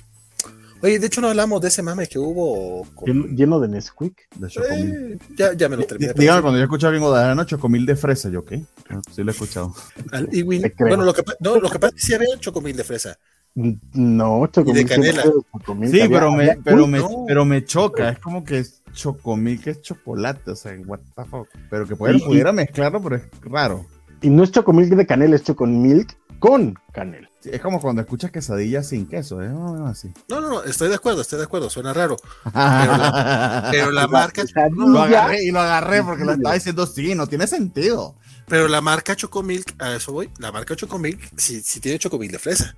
Pero qué raro, pero no tiene cacao, es fresa, ¿cierto? Yo no estoy diciendo que tiene cacao. No, yo no digo que tenga sentido, yo digo que existe. Pues Nuevamente. A mí me pensé que no existía. Pensé que no existía, pero capaz que hasta vi el sobrecito y todo de la señora. Ah, mira, ah, ok, gracias. Ah, es probable que te hayan Nesquik de fresa, eso también es cierto. Yo creo, yo creo que eh, los que conocieran con el, el, Quick, cuando no era Nesquik, nada más era Quick, de chocolate, fresa y vainilla. No, ya estás hablando de épocas antes. por supuesto, los, diluvianas, amigo. Los licuados, que eran, así se llamaba, licuado, de, no me acuerdo de qué compresa era, pero eran licuados y venían en un, en un frasco con forma de licuadora, que eran de chocolate, fresa y plátano, si no había vainilla. Sabían de la chingada, pero. De hecho, te ves a los chocobanana, pero bueno, eso es otro tema. Pero chocomilk de fresa sí había. Creo que el que no hubo fue el de vainilla. Vainilla nada más es Nesquik y está bien sabroso. Sí, la neta. Perdón. Y que dice eh, Ali Wynn dando lo que le sobra a Hulk y Guardians of the Galaxy para Sword y aún así le sale bien. Ali, Ali va a demostrar ser un notable y que inclusive con cosas bien cagadas sale lo hace bastante, bastante. Qué triste que los títulos X lo estén dejando ir corriendo al barranco. Sí, la verdad es que. No, creo. pero, sí, me. En términos de calidad, sí, pero vende muchísimo. Eso también tengan Ah, no, claro. Pero es que, carajo, vendían bien hasta los de Baboso de Choco. Sí, pero, pero X-Men se medio murió un tiempo. O sea, este revival. No, murió. es que no murió. De hecho, intentaron matarlo. Intentaron matarlo, pero no, no, no. Ya, que la gente, clamaba por ellos. O sea, realmente los, los han sido front de nuevos ahorita. No, hubo, un, fantásticos. Hubo, un momento, hubo un momento en el que después de que Bendis pone a los Avengers en el, en el frente, donde los X-Men empezaron a, a, tambalear, pero nunca estuvieron mal. El problema fue cuando hicieron el X-Men Red, el X-Men Gold y tal cosa que no supieron amarrar bien la franquicia, pero tampoco se estaba muriendo, iba, iba bastante bien. El problema es que de pronto anuncian Hickman y Hickman explota, explota de, nuevo esto. Volver a los puntos en los que X-Men sostenían a todo Marvel era lo que, a lo que me refiero. Que no, no estoy diciendo que esté pasando ahorita, porque inclusive las películas le dieron también, no sé si las películas, perdón, en el Zeitgeist, vamos a decirlo así, cultural, ya la gente sabe un Iron Man, un Capitán, un Capitán América, unos Avengers tienen más tono que quizá en ese momento cuando los X-Men eran, para mí eran como que lo que conocías de Marvel y Avengers y los demás estaban como un poquito por una categoría, digamos, digamos una subcategoría, para no decir una categoría porque creo que es exagerado, un poquito por debajo. Eso es lo que es que sí, eh, principalmente en los 90 fue cuando los X-Men dominaron el mundo. ¿sabes? Y llegó hasta los 2000, que fue cuando después llega Bendis y explota a los Avengers. Incluso antes de las películas, ¿eh? Curiosamente, cuando Bendis toma a los Avengers, fue, sí se notó muchísimo que los empezó a igualar y después los empezó a ganar. Eh, incluso, de nuevo, incluso antes de las películas. Pero aún así tampoco nunca fueron este, este título eh, perdido. O sea, vamos, no, no, no fue Fantastic Four, como dice Valex, y de pronto incluso lo, lo, dejaron de producir y tal. Deja tú, ahorita no hay título del Capitán América. Este ya acabó el de Tanahasi Coats, ¿no? Hace un año. hubo Hace un, año y no, no recuperaron. Terminó Black Panther y va a haber un Black Panther nuevo, por ejemplo. Sí, no, no, con el Capitán América terminó Tanahasi Coats, hubo un espacio, salió esta miniserie de United States of Captain, of Captain America, pero no es el título del Capitán América. correcto. Y ah, no han anunciado todavía el siguiente número. Digo, va a haber nuevo volumen, sucede, pero en este momento no hay, no hay cómic de Capitán América. El caso con los hombres X, compadre, es que sí, en efecto hubo una instrucción, al menos a mí sí me tocó que me dijeran en las redes de Marvel Atam que no, no, no podemos hacer posteos de los hombres X y de los cuatro fantásticos. Cuando me dijeron eso dije, huevos, si era en serio lo del bloqueo, o sea, hay, sí hubo un bloqueo, dejó de haber porque, porque eran de Recordemos, sí. sí, recordemos que cuando salió el Inhumanity trataron editorialmente de, de, ir pasando la estafeta a los Inhumans, que nunca funcionó porque no había manera, pero lo intentaron con, con mucha, muchas ganas. Pero este, era el licuado instante, correcto. Dice dice que era el licuado instante. Este, pero eh, aún así nunca, eh, o sea, los x son tan importantes que aunque quisieron matarlos, no pudieron. A eso voy. esa, era, esa, es la importancia. De nuevo, Hickman llega y, explota todo porque también Marvel se encargó de venderlo así, ¿sabes? O sea, fue el vamos a revolucionar a los X-Men. Y en ese sentido entiendo lo que dice Javier Saurio, porque a mí sí me agüita muy cacho pensar que termina Inferno y Hickman se va a la chica. ¿Sabes? Y es como de, bueno, ¿y lo que querías hacer qué? O sea, no me puedes decir que lo vas a terminar aquí, sobre todo porque lleva ya tres números, creo, y, dos números, pero aún así es como de, ¿qué vas a hacer con esto, carnal? O sea, ¿dónde va a terminar todo lo que tú estabas planteando? Y se nota que sí, en este afán de estirar el hilo y de su Tend of Swords y su madre y su gala y tal, este, le fueron eh, estirando el hilo al mismo Hickman hasta que Hickman se aburrió y dijo, ¿sabes qué? Ya no me interesa. Y se va notando en el título, y ese es el problema, porque además los escritores que le pusieron alrededor para llevar la, la historia a mi parecer hasta el momento ninguno tiene, eh, deja tú el talento, la visión de Hickman como para poder llevar el, barco a algún puerto. Y eso es lo que se me hace a mí tristísimo de esta etapa de X-Men. O sea, a mí la neta es que yo me compro el, el, ómnibus de Hickman y probablemente me bajo del barco. O sea, yo ya no le veo sentido a seguir leyendo los títulos. No, y menos porque los va a escribir Gary Dugan. no, ya, ya lo o sea, habría que ver ya con la ausencia completa de Hickman cómo se mantienen. Yo creo que en términos de ventas sí se van a mantener porque tienes 25 números de Export 25 de, de, Excalibur y también de Marauders. Esos tres títulos se han mantenido por sí solos dice el buen Neto, de Con el Calzón por Fuera, nos dice que Avengers de Bruce y Pérez junto a Thunderbolts alcanzaron gran fama y ventas formidables mucho antes de Bendis. O sea, sí, lo, que tuvo Busek y Pérez fue mucho eh, run run de crítica y los fans estábamos enamorados, pero no llegaron ni de cerca a los números de los ex. No, y, realmente cuando llega Bendis, no sé, eso sí no, sé de cierto, pero sí suena que fue como también un intento editorial de parte de, Quesada o de la misma, del mismo Marvel Studios, de darle enfoque a los personajes de los que ellos tenían todos los derechos para las películas. O sea, porque en efecto llegan antes de las películas, pero ya cinco años antes. Es como, bueno, pues tendríamos, tendríamos que darle amor a estos personajes que son a los que vamos a tratar de lanzar, ¿no? Pero es que fíjate que eh, se notaba mucho que no fue un mandato editorial porque la explosión de Avengers bajo, bajo Bendis la agarró de sorpresa a todo el mundo. ¿eh? O sea, empiezan Disassemble, lanzan New, New Avengers y fue como, como que fue creciendo el título. O sea, de verdad sus números empezaron a crecer, a crecer, a crecer hasta que de pronto rebasan a, los mismos X-Men y fue sorpresa para la misma editorial. Eso no, no fue ni siquiera un mandato, fue una experimentación de, de parte de, de, Quesada y de Yemas de decirle a Bendis, pues mira, llégale, juega con ellos. Y la popularidad neta fue de, sorpresa para todos. Sí, o sea, podrás opinar lo que quieras de los Vengadores de Bendis, que vaya que tenemos muchas opiniones al respecto, pero de que fueron un trancazo y, y nivelaron a los Vengadores al, a los hombres X, eh, o sea, de entrada, de tener un título de Vengadores, tuviste ya una familia de títulos. Correcto. Y creo que también en parte tuvo que ver House of M, ¿eh? que House of M, la forma en la que logra juntar a, los mutantes con, los Avengers, hace que muchos de los que estaban leyendo mutantes dijeran, oye, Avengers está cotorrón, y de pronto se sigue con todos los eventos. Llega Civil War, por supuesto, que también crece eh, a los Avengers por todo el ruido que se armó. Y después empezaron a llegar este Secret Invasion y todas las, grandes sagas de ese tiempo, que incluso si te pones a pensar, las sagas de X-Men no, no son ni siquiera tan conocidas como las sagas de Avengers de esos mismos años. No, de hecho, era un poco complicado en esas fechas buscarle a los hombres X. Batallamos un poquito ahora que estábamos con las con, la selección de títulos para New Nautas. Eso es muy, muy cierto. Dice bueno Alex Guerra: si tuvieran una pistola con dos balas y estuvieran en un cuarto con Chuck Austin, Gary Dugan y Nick Spencer, ¿por qué esperarían dos veces a Austin?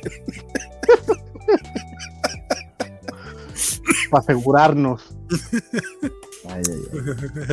Just for the LOLs. esos, eran, los decorados de Chabelo, vale. Plátano, fresa y chocolate. Correcto. Chocolatada de fresa, chavales, dijeron los manoletes. Chocomic de fresa, porque fresimil que no suena pegador. sí, sí, hay un, un squeak de fresa. Parece que hubo todo un tema al respecto.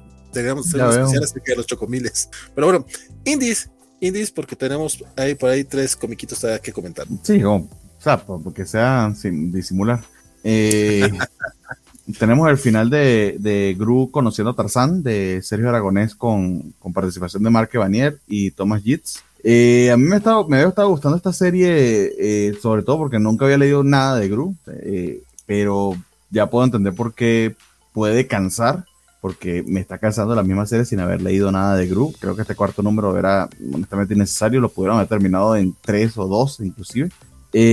graciosito, pero pero hace, eh, pero hace un tiempo que los chistes perdieron cierta, cierta sustancia, eh, porque son tropos que ah, se, están haciendo aburridos la mismísima serie, a quienes ya han leído Gru en otras oportunidades, imagino que se les debe hacer ya eh, insoportable, cansino y repetitivo. Dato interesante de esto es que las páginas de Gru las dibuja, por supuesto, el mismísimo Aragonés con letras de Stan Sakai, pero las partes de eh, Kazan las, las dibuja Thomas Yates y en este número en particular tenemos ya una interacción bastante más directa entre los personajes. Antes habían mantenido como historias separadas eh, y se nota algunas veces, o sea, literal puedes ver cómo hubo momentos en los que Aragonés tuvo que llenar ciertas páginas que quizás Jits dejaba incompletas porque, no sé, era una interacción de sus personajes con otros y se siente poquito raro. De hecho, este, este detalle aquí en, una de las esquinas, se supone que este personaje es de Jits, pero se ve que lo completó aragonés o tiene estilo aragonés.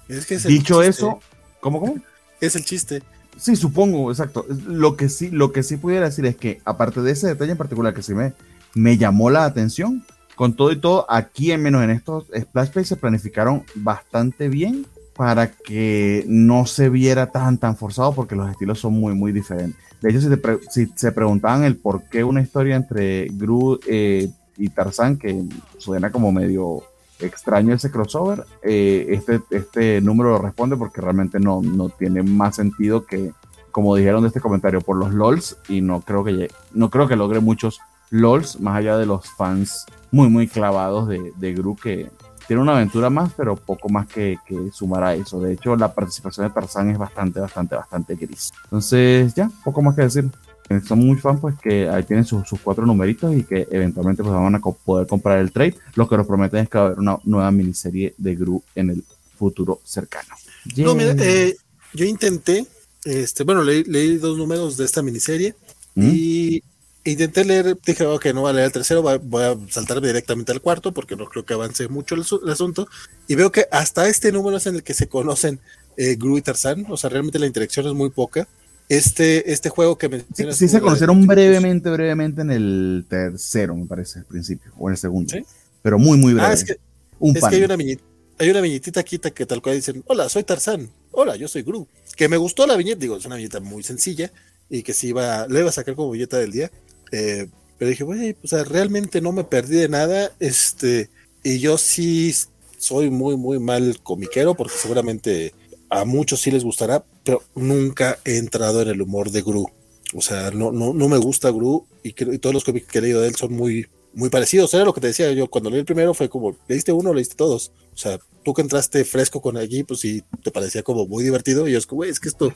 Estuvo divertido. el primer número, ah, el chiste, chido, el chistecito lo continúas, pero ya, ya en el segundo estaba cansón, tercero, cuarto, y son cuatro nada más, imagínate. Sí, sí, sí. Sí, no, la verdad es que, digo, Sergio tiene su de fans, y tiene su, su nicho muy, muy, muy, muy claro. El crossover está divertidito. El chiste este de los estilos de dibujos juntos, este, pensé que iba a suceder antes y sí es como, güey, neta, hasta el cuarto número, o sea, y... Hasta el final. Pues qué mal, o sea, qué triste. Ya ni siquiera, ni siquiera me enteré cómo terminó la historia de, de Sergio que estaba perdido por ahí en el zoológico de San Diego. Mm, eh, van y lo consiguen, básicamente. ¿Qué me iba a pasar? Pero bueno, Gru meets Tarzan. Pues bueno. Pues, pues sí, se, sí, se, conocen, amigos. Dice Félix Farsfan, este, Gru conoce a Tarzán, nace Josh de la selva. Tan, tan, tan, tan. No, no, no tiene ese tipo de relaciones. Eso es lo más interesante. Alex Guerra, en nosotros hablan mucho de, los X-Men como metáfora de las minorías. Y mira tú, aquella época de los Inhumans es un ejemplo de, de los poderes queriendo ocultar minorías como ocurrió entonces. Pues, ¿qué, cuál, cuál, ¿Cuál otro le hice tu compa? Porque quiero decirles que esta semana sí salió Chicken Devil 2 y no llegué. De hecho, sí que Devil 2 suponía que iba a salir la semana pasada. Creo que por los retrasos de, la crisis de papel la estamos teniendo esta semana. Nos había gustado muchísimo el primer número y les puedo reportar ah, de manera bastante, eh, al, menos, a mí me alegra bastante, mantiene el nivel de, de, este ritmo frenético, medio psicodélico de, de non-stop acción. Eh, y me, me, me, encanta, me encanta, me encanta lo que, lo que tanto la, la sinergia aquí de artista, letrerista y guionista, que no diría que son eh, rompedores del género ni algo así, ay, eh, súper, súper original, pero sí se ve un esfuerzo interesante y loable de, de, de, de darle la vuelta al estilo y de contarnos cosas que pudieran parecer muy mundanas o, o, clásicas en, cierta medida, porque esto básicamente es el viaje a la, locura, el descenso, el descenso de este pobre tipo que, gracias a los malos tratos de su, de su eh, socio, termina involucrado en una trama de drogas y demás, e inclusive, bueno, no decir ese spoiler, algo grave le pasa en el primer número. Entonces, eh, ni siquiera le ha dado tiempo de procesar eso que le sucedió en el primer número. Y, y nada, o sea, eh, al menos esa tensión, ese, ese constante beat de, de, de, la historia se siente muy bien, está muy, muy bien transmitido en la página. Vuelvo y repito, eh, aquí la, el trabajo colaborativo de verdad eh, está generando una historia harto, harto interesante. Y nada, Chicken Devil ha sido una sorpresa bastante, bastante agradable, teniendo en cuenta que es una serie de Aftershock y no está embebida en el tema de horror, que entiendo es la especialidad de la editorial. Esta destaca bastante, bastante bien.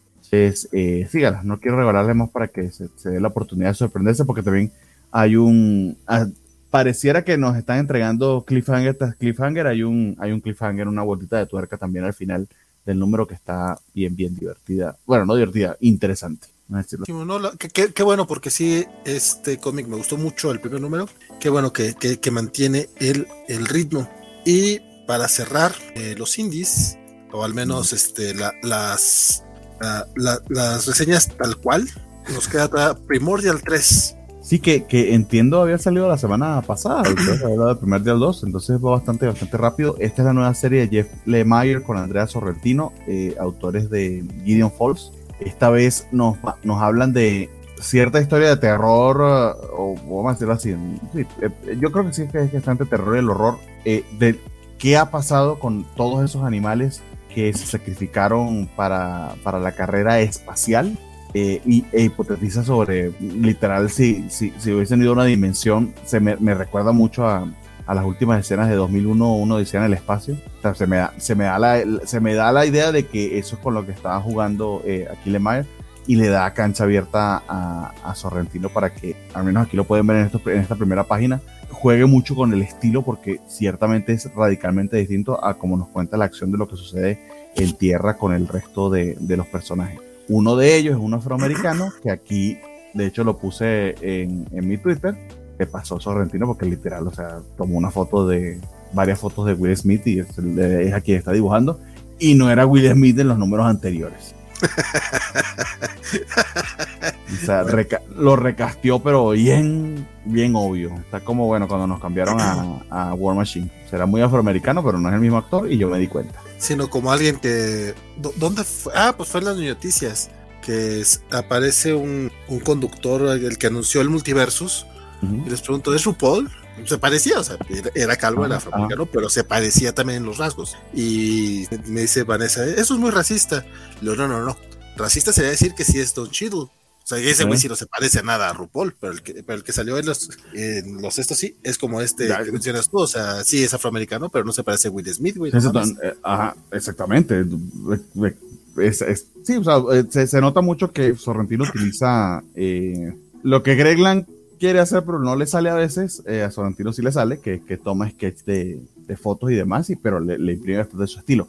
Y aquí en particular se está jugando muchísimo, muchísimo con el estilo. Nos entrega paneles como estos, donde transmite pues esta locura psicodélica de, de, de qué están experimentando estos animales pasando para, por estas nuevas dimensiones, etcétera, o lo que sea que les pasó cuando fueron al espacio y nunca regresaron. Entonces, nada, harto, harto interesante. Este número pues acelera de hecho la atención y nos da pequeños, pequeños eh, atisbos de por dónde va la historia. O sea, sí se va moviendo bastante, bastante bien. No mames, aquí, o sea, de hecho tenía que buscarlo del número anterior, pero o sea, aquí se, se pasa. Y ya, that's Y con eso terminamos esto.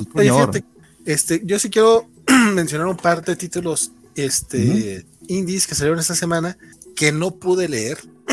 o sea, no, no, no voy a hablar del número como tal, sino de los cómics. Y es que no llegué a ellos porque creo que son lecturas que sí merecen poquito más de, de tiempo y de.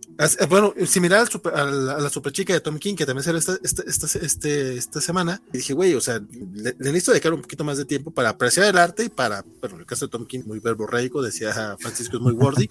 eh, Ponerse al día, ¿no? También. Ajá, esta semana salió Mo número 3, que es este cómic de que hemos mencionado que es pesado, o sea, no es un cómic que te deje con una sensación agradable, o sea, sí es como, no te voy a decir que te succiona el alma tampoco, pero sí es como incómodo de leer, que habla mucho acerca de, de los abusos sexuales y de temas fuertes de violación, pero de una manera muy, muy cruda, muy realista. Muy cruda no me refiero a que sea eh, grotesca, al contrario, justamente el hecho de cómo lo manejas resulta ser bastante pues como imagino que es real, digo, no puedo hablarlo de a ciencia cierta. Y sí, sí dije, no, este sí, o sea, sí lo quiero leer, es un cómic que los, los dos números anteriores me han gustado mucho, creo que están muy, muy bien escritos y, y me parecen muy, muy interesantes. Y por eso sí dije, este, este, lo dejé para poderlo leer en el fin de semana a gusto, o sea, no, si no quise leerlo eh, rapidote. También salió en Europe Comics el segundo tomo de Black Sad. Esta, bueno, el, séptimo tomo, que es, es esta historia de Todos Caen, que la dividieron en, dos tomitos, dos tomos cortos, eh, que yo estoy esperando que en cualquier momento nos avisen si se va a publicar acá en México para poderle entrar. Por favor, ojalá. Que en serio. Pero. ¿Mm? ¿Este es eh, cuál? El tomo 7 ya. O sea, ya ves que este año iban a ser. Pero en Estados Unidos. Ah, este año salieron dos tomos. Ajá. No, porque ahorita salió Todos Caen y todavía no sale el último. Es, ya salió el, segundo, al menos en Estados Unidos, en versión digital. Es, que esa es la parte que, se me hace extraño porque ni en Francia ha salido. ¿No será más ah, bien que dividieron todos caen en dos tomos? Eh, yo tengo entendido que todos caen son dos tomos como tal, ¿no? O sea, de, cuando anunciaron... ¿O será que es el primer tomo que los gringos lo dividieron en dos? Ajá, exacto, eso me refiero. O sea, que agarraron el tomo que salió hace dos meses, no el mes pasado, y lo dividieron en dos entregas. ¿Cuántas páginas son? Son como 30, 30, 30, 32. No, entonces sí dividieron, no, dividieron el, el, el, el, cómic, carnal. ¿Sí? el álbum, el álbum lo, lo, dividieron en dos. Exacto, sí, porque se, se, me haría rarísimo que sacaran el segundo tomo o el segundo álbum en primero en, en, eh, en Francia, en, en Estados Unidos que en Francia. Sobre todo porque es un trabajo que ellos están desarrollando para Francia. O sea, digamos que su cheque viene de Dargo. Sí, sí, sí. ¿Sabes? Y, cada tomo es de entre 48 y 64 páginas, más o menos. Mira, y, y sí creo, Valentín, porque mira el número de páginas que pone aquí, Garnido. Esta, es la página 37 y realmente es la página 7. Sí, sí, de, hecho, aquí lo ves, mira, 37 7. Sí, ya. Con razón cuando dijiste el 7, no, carnal. No, no, no, no, no, no, no, Es que yo sabía que esta historia la iban a dividir en dos tomos. Sí, es correcto, sí. Sí, ah, pero el, segundo tomo sale hasta principios del siguiente año. No, pero si juegan con, si juegan contigo, porque uno lee Black Sat eh, All Fall Part 2. pero es que sí, pero es que no se va a llamar igual. O sea, no es, no es todo, todo parte 1. E, esta historia está dividida en dos tomos. Ya, ya. Pero o, tal vez sí, no, no, también estoy hablando sin, estar completamente seguro. Pero hasta donde yo sé, el siguiente tomo sale hasta principios del siguiente año en, Francia. Entonces. ¿Tiene, sentido, tiene sentido lo que dices. O sea, más bien, mira usted, o sea, yo, yo estaba muy, muy equivocado entonces. Sí, yo eh, espero. pero, lo importante, es que salió este, este, esta semana y no lo leí y yo lo quiero leer. espero, espero esta semana me llegue el de Norma eh, y, el viernes lo, lo, lo platicamos. Va, me parece perfecto.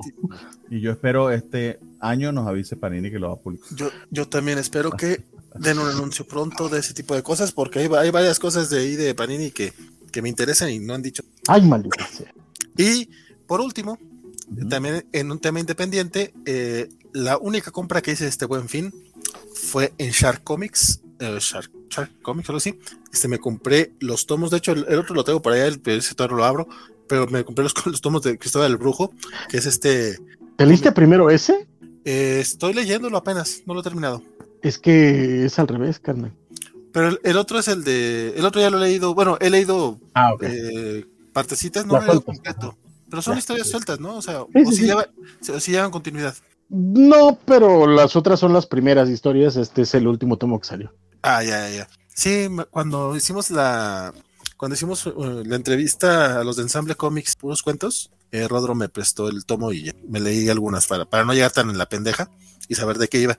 Y desde entonces sí que les había estado echando el ojo y no son tan fáciles o no eran tan fáciles de conseguir. Y la verdad es que ahorita están estos de, de Shark Comics, Shark o Sharknado, algo así. Shark. Shark, tal cual, de tiburón. Básicamente, básicamente es este. Ah, ¿cómo se llama este carnalito? It's called, Favela. Favela. Favela, que ahora ya es distribuidor tanto de Astiber y de y de los cómics que él ha distribuido desde siempre de, de, los de ficción narradores y ahora también ya tiene entre sus manos a, este canal, pero bien. Sí, la verdad, digo, me, ya el envío sí me salió un poco caro, ese fue el pedo, que 175, 165 varos, entonces me salió como a 700 los, dos tomos, este, pero también... Junto, pues, junto con el envío. Sí, ya con el envío ojalá pronto se pasen a Mercado Libre, que ahorita las, shops de Mercado Libre están con envíos gratis. Ah, no, no, envíos gratis no, eh, sin comisiones y con, ah, envíos reducidos. Te salen con 70 pesos los.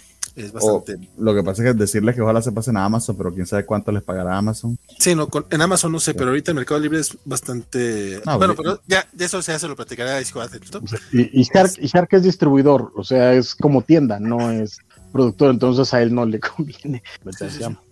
Este, y ah, ah, la, aclaración. Este es It's Coad Favela, que Cisco lo, lo, encuentran en los grupos de Facebook o en la página de Shark Comics. Nada que ver con mi mejor amigo Iscoad Morales, que luego platico de él. Ah, sí, se está recomendando a su compa, van a decir. No, no, no, realmente no. sí, sí conocemos a. It's Coad Favela es buena onda, pero no, no es por amigo, no, no le estoy haciendo publicidad por eso. Y la verdad es que pinche, el Cristóbal, Cristóbal Rojo es muy, muy pinche buen cómic. Este, por ahí vi a alguien que se le ocurrió decir que era como Constantine. ¿Qué Constantine? O sea, si es como, vamos a decirle, detective de lo oculto, si le quieres llegar a un trope, pero realmente no. O sea, lo que hace este personaje es eh, básicamente lidiar con leyendas del. digamos, está más cercano a Once and Future en idea que acá con, porque pelea con las leyendas locales. Pero el trabajo que hacen estas personas de Ensemble Comics es ir a los lugares, sacar una investigación muy rica del lugar y el trabajo lo hacen, de hecho que sí quería mostrar un poco, es eh, ese estilo grabado y lo hacen también con la intención pues de que sea un estilo gráfico eh, muy particular eh, como grabado mexicano tal cual.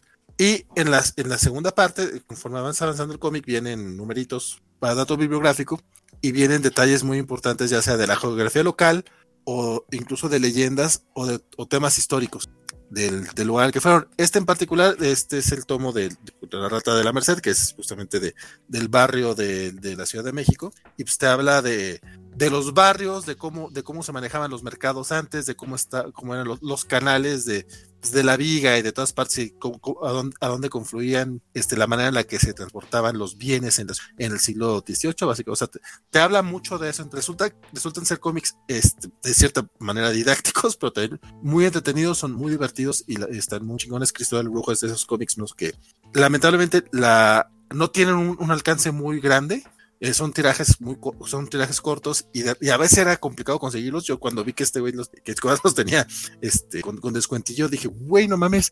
De hecho, aunque no se hubiera tenido con descuento, probablemente solamente le hubiera comprado uno, después el otro.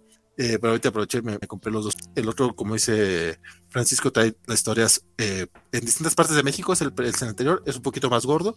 Este es un formatito novela gráfica, vamos a llamarle novela gráfica por el formato más que otra cosa. Es una historia un poquito más corto, una historia nada más, pero la verdad es que sí están bastante. Y ya, ese es mi, ese es mi comentario de cómic independiente de la semana. No, pero qué, bien que se compraste algo en el buen fin. Yo sí, este buen fin no vi nada que me llamara la atención. Es que estuvo bien pesado. Yo tenía, de hecho, el dinero que tenía apartado para mi Deluxe 2 de Sandman lo, lo, gasté acá, soy honesto. y también porque los descuentos no fueron tan buenos, o sea. Sí hubo descuento porque literal vi que, por ejemplo, el Deluxe de Sandman que lo compré en 900 cuando salió, estaba en 800. Pero ¿Cuál, el ese precio. ¿El 3? El, no, el 3 eh, estaba casi en 1000, carnal. Y bajó bastante. Yo me lo compré en. Uh, Yo lo compré en 900 y piquito y. Bueno, claro, pues, debe ser eso que lo redondeé en mi cabeza, pero. Yo me lo compré en 730 y con un descuento extra me salió en 600 y cachito. Bien, entonces, sí, de hecho, y, me compré, y aproveché para comprarme también el. Yo, en cambio, se, apoyo al señor Neil Gaiman que lo necesita un tipo que necesita de nuestro apoyo monetario, yo sí le di mis 200 pesos. le, sigue llegando, le sigue llegando la misma lana, carnal. Aquí estamos castigando es a Jeff Bezos, fíjate. Aproveché para comprarme el, Overture, porque el Overture, el Overture no va a venir en, estos deluxe. No. Entonces, eh, aproveché para. Ese lo compré ya en descuento en Fantástico en el aniversario, pero sí, es, cierto que no va a venir. Eh, me conseguí el de X of Swords porque. por The LOLs. Y si puedo, la próxima semana también les va a comentar esta el Historias Negras de Alfonso Font que estaba mm. en un buen prececito en este en, em, en, Amazon también y, ah. me daba y me daba 100 pesitos de crédito entonces aproveché es de Planeta Comic y la neta es que ya de entrada lo recomiendo un montón porque Alfonso Font es una maravilla pero este espero un formato grandísimo no por lo que estoy viendo repaso pues sí es, es tamaño álbum europeo o sea sí está grandecito. Si le andas dando un buen llegue a alguien, pues, sí, un buen Si descalabras un cristiano, dicen. no, pues se ve precioso. No, y Fonte es una cosa de, de miedo, carnal. Entonces, déjenme, déjenme les busco ahí unos, unos ejemplitos bonitos. Este, este, buen fin no estuvo tan bueno. Quién sabe qué traerá el Black Friday. Eso también. Pues espero que algo mejor, man. ¿Eh? La neta. Bueno, también espero tener dinero. Black Friday. Fíjate, ese de Sandman 3 es, ya, tenía rato, el, bueno, el Sandman 3 y el Sandman 2 ya tiene rato bajando, pero el Sandman 3, como lo tenía en preventa, me cayó, lo compré en mil baros, me sentí eh, tan eh, mal. Eh, te pasó igual que a mí. Es que de hecho no, no había bajado, hasta apenas el del Buen Fin lo bajaron un poquitito, pero un poquitito. Que, por cierto, ¿cuándo va a salir el cuarto, el cuarto de Sandman? Este, supuestamente tiene fecha de salida en Amazon de la próxima semana. Ah, mira tú, no compré la preventa. En Estados Unidos. Entonces, Pero también el Mortal Hulk salía la semana pasada y no salió. Exacto. Igual que, ah, que. con la crisis de papel que tenemos, quién sabe. Igual que el Something is Killing the Children Deluxe también salió la, la semana pasada. tampoco. Sí, que ya lo estábamos comentando, que, no, que Oncario Mar ya había comentado que parece que Boom como que no imprimió todo lo que se pidió de eso, ambos deluxe. Ya me llegó a mí mi primer correo, se lo comentaba Francisco antes de entrar, de al menos de, de Something is Killing the Children, de el correo en el que quiere Amazon que te rindas. Sí. Pero aguanten, aguanten. Pero, no es raro, ¿eh? En general, habrá que ver. El problema es esto que, se ha contado, que parece que Boom imprimió menos que, el pedido. Eso está muy mamón. Se pasaron de choy. Bien. Este, nos decía el buen Félix que él este fin, este buen fin se compró eh, Hay algo matando a niños de Planeta Comic y Once a Future. Yo estoy, sí, buenas compras. Yo igual que Bernardo estoy esperando los deluxe porque los tengo en, preventa en los deluxe en Guito. Que acuerdo que la ventana para esa preventa fue como que avisamos, vamos a hacerlo, lo hicimos, de hecho lo hice en vivo creo para uno de ellos. Y literal otro día. Sí, yo, de esos nada más tengo el de One Future y la verdad es que después de leer Something is Killing the Children, me arrepentiste. Sí, un poco. Este, perdón, por ahí me preguntaban que dónde conseguía el Ten of ah, en Amazon, carnal. Este, les decía antes de empezar el programa, el che libro es una guía telefónica es que es un ómnibus, ¿no? o es un ómnibus. Sí, pues eran que seis títulos y cada título tuvo como cuatro números en esa madre. O sea, deberías haberla comprado con una tril entonces para que. Sí, era, es una, es una cosa bastante este, pesadita. Su precio de portada en Estados Unidos es de 100 dólares. Estamos hablando de 2000 varos. En 2100 este, para ser bien preciso, 2000 y piquito. Ajá. En este, en Amazon gringo está como en 80, 90 dólares a veces pero en Amazon México, no me preguntes por qué, siempre estuvo apenas arriba de los mil pesos, que es como la mitad del precio. Ahorita anda en mil ciento y cacho. Pero en el buen fin estaba en 800 pesitos, no, en 900 pesitos. Y, este, y con este descuento extra que le puedo meter, me salió en 800. Por eso me atreví. Pero en, en Amazon lo encuentras baratón. O sea, no barato, sino a comparación del precio de portada, no en Amazon no sale tan bien. yo me son cosas que importaron en su momento y se les quedaron aquí en los almacenes de Amazon. Pero desde que, pero desde que llegaron estaban ese precio, ¿eh? No me preguntes por qué. Dice Mauricio Castro que solo, solo, en, solo en Panini estuvo más o menos el buen fin. Si uno compraba cosas de 3 en 3 y del mismo precio. Sí, la verdad es que el, el buen fin en Panini, en la tienda digital, en la tienda en línea, digo, estuvo medio chafón ese tema del 3x2, porque aparte tenías que ser un mínimo de compra de 800, 800. pesos. Pero en las, no, estaba fencito, la verdad. Este, pero en la tienda física sí te salían 3x2. Sí, correcto. Fíjate que en el em, en mi bronca con la página de ese 3x2 es que cuando quise meter los Conan, están tan disparados de precio. Entonces de pronto es, me quiero comprar los tres que me hacen falta, pero pues ya no me conviene porque el que, van a, que el que no me van a cobrar está en 200 mientras estoy pagando el de 325. Aprovecho y hago la pregunta, yo que estoy comprando la espada salvaje de Conan, de Conan, pero el blanco y negro, vi que salió una especial a color pastadura. ¿Es una historia diferente o es una de las historias que está llena de espada salvaje coloreada? es una historia, es una historia aparte. Ah, ok, porque, porque sí me lo he preguntado, sobre todo porque se me hace honestamente algo caro. No digo que no lo valga en calidad, pero estoy esperando como un descuentito y no lo he visto. La cosa con la hora del dragón en México es que salió disparado el precio en eh, Panini hasta, hasta la hora del dragón. Eh, o el Deadly Class 3 también salió medio disparado de precio. Este suele tener un precio de tabulador por páginas. De hecho, es por, eso salió tan barato el Black Sad acá en México, porque fue por las páginas, ¿no? No era la historia, no era la licencia, no era nada. Era el número de páginas y el formato. Entonces quedó, el integral te cuesta 380 pesos y trae los cinco álbumes, pues está baratísimo.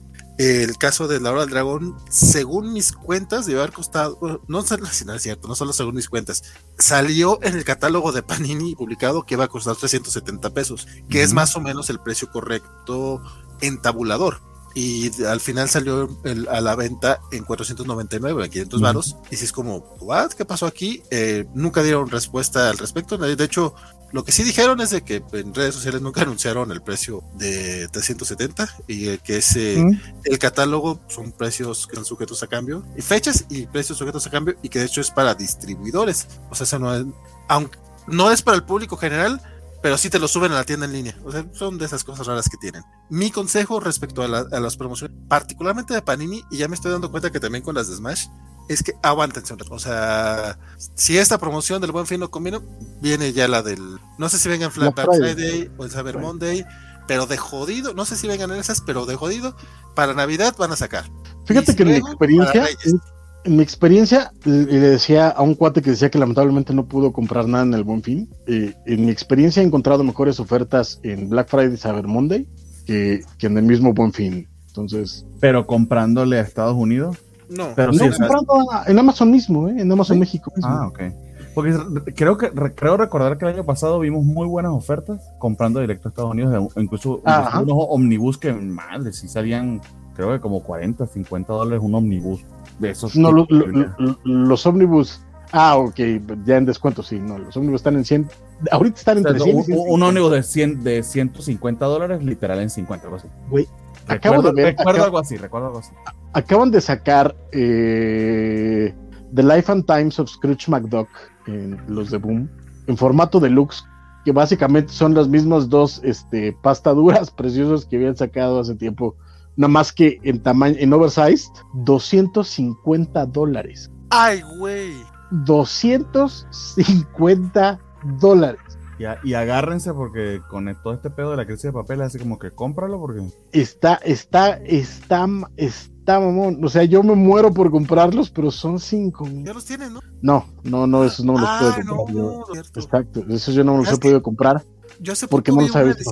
En 500 pesos, pero creo que es un TPB. ¿En 500 varos? Hace poco lo vi.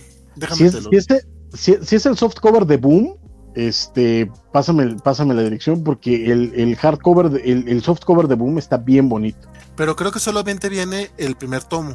Es que el de Boom, si es el softcover de Boom, viene todo. En un solo tomo. Ajá, ajá, viene todo, con, incluso con las páginas extras que hizo Dan Rosa para, para hilar la historia. Entonces, eso vale mucho la pena porque los que sacó Boom, digo, los que sacó este Fantagraphics, que son los que tiene, tiene el buen Armando, son los números individuales este, y está dividido en dos. Entonces no es el tomo completo que sacó Boom hace, hace unos cuantos años. Y el que acaba de sacar eh, Fantagraphics en, Deluxe es el mismo que, sacaron hace poquito en, en, este slipcase con los dos pastaduras, pero en grandote, precioso, pero en 250 dólares. O sea, 250 Creo que estoy viendo que dice Valentín, The Complete Life and Times of Scrooge McDuck, volumen 1, por Don Rosa, pastadura 540. Es que, ajá, es que ese es pasta, ese es el, es el mismo pastadura que viene en el slipcase y a mí me gustaría más pues el slipcase también. Ya, pero es que el, slipcase ahorita arriba está, de agotado, está agotado esa chiquedera. Ajá, está, está, sí, y la última vez que estaba estaba arriba de los mil pesitos, por eso no me lo compré. Ah, ok, ok. y el deluxe va a salir en cinco mil. ¡Ah, maldita pobreza! Debe ser este Complete Life on Time of Scrooge McDuck, volúmenes 1 y 2, box set. Pastadura desde 2884. Sí, ese es el, agotado. Ah, ese es el agotado. Sí, no, porque, ajá, no, el, otro es, dice lo mismo. De, Fantagraphic, tienes razón. Pero de Lux. 2019. Oye, tiene ya un rato que nos preguntó Félix que si Shark está en... Sí, compadre, sí está. De hecho, nos, nos mandó la pregunta dos veces. Este, sí está, lo encuentras en Facebook o busca así It's Called Favela. Este, y tiene entregas gratuitas en la Ciudad de México a, previo acuerdo. Creo que no tienen tienda física como tal, pero, pero tienen entrega gratuita ahí. Eh, y si no, te sale de 165 pesos por FedEx. Eso sí, me los mandó muy bien protegidos y al siguiente día se los compré el sábado, me los mandó el lunes en la mañana y el martes recibí yo mis cómics. ¿Ah? Sí, no, la verdad es que muy, muy, muy eficiente el, el muchacho. Mejor que Amazon. El, que está diciendo Francisco lo tiene Premium Libros de México a través de Amazon a 3.900 y pagas 280. No son 5.000. No, mira. sí, no, sigue estando fuera de mi, de presupuesto. Pero sí es una maldita belleza. O sea, sí está bien. Y si no, y si ustedes, queridos amigos, compañeros de mil batallas, no han leído The Life and Times of Scrooge McDuck, háganse un favor y lean The Life and Times. No lo he podido leer. No me, chulada, chulada. Sí, sí, es, es, otro de esos de los que tengo así bastante, bastante pendientes. Nada más leí algunas historias que de repente veían aventuras este, en la wiki, ¿no? Ese está basado en tal historia de Don Rosa. Iba y la buscaba. En la segunda temporada manejan todo el rollo de, la luna y todo el desmadre. Ah, no, pero es, es Karl Barks. Estás pensando en Karl Barks. ¿Es de Karl Barks? Ah, sí, las historias de Pataventuras están más basadas en Karl Barks. Lo que hizo Don Rosa para Life and Times of Scrooge McDuck fue agarrar todas las historias viejas de Karl Barks y darles una eh, un, timeline, digamos, y oh. narrarlas. Pero básicamente el grueso es lo que plantó Karl Barks. Don Rosa lo que es es fanboy perdido de Karl Barks, pero lo hace súper bien. The Life and Times es, es, es una cosa hermosa, divina, espectacular. Que, no es la misma que Uncle Scrooge and Donald Duck que estoy viendo acá. No, no, no. Los de los, esos son los de este. Ah, es que están los de Karl Barks y están los de Don Rosa. No, por eso. veo que ese es de Don Rosa, pero dice mm. Eh, Uncle Scrooge and Donald Duck. Imagino que es otra serie.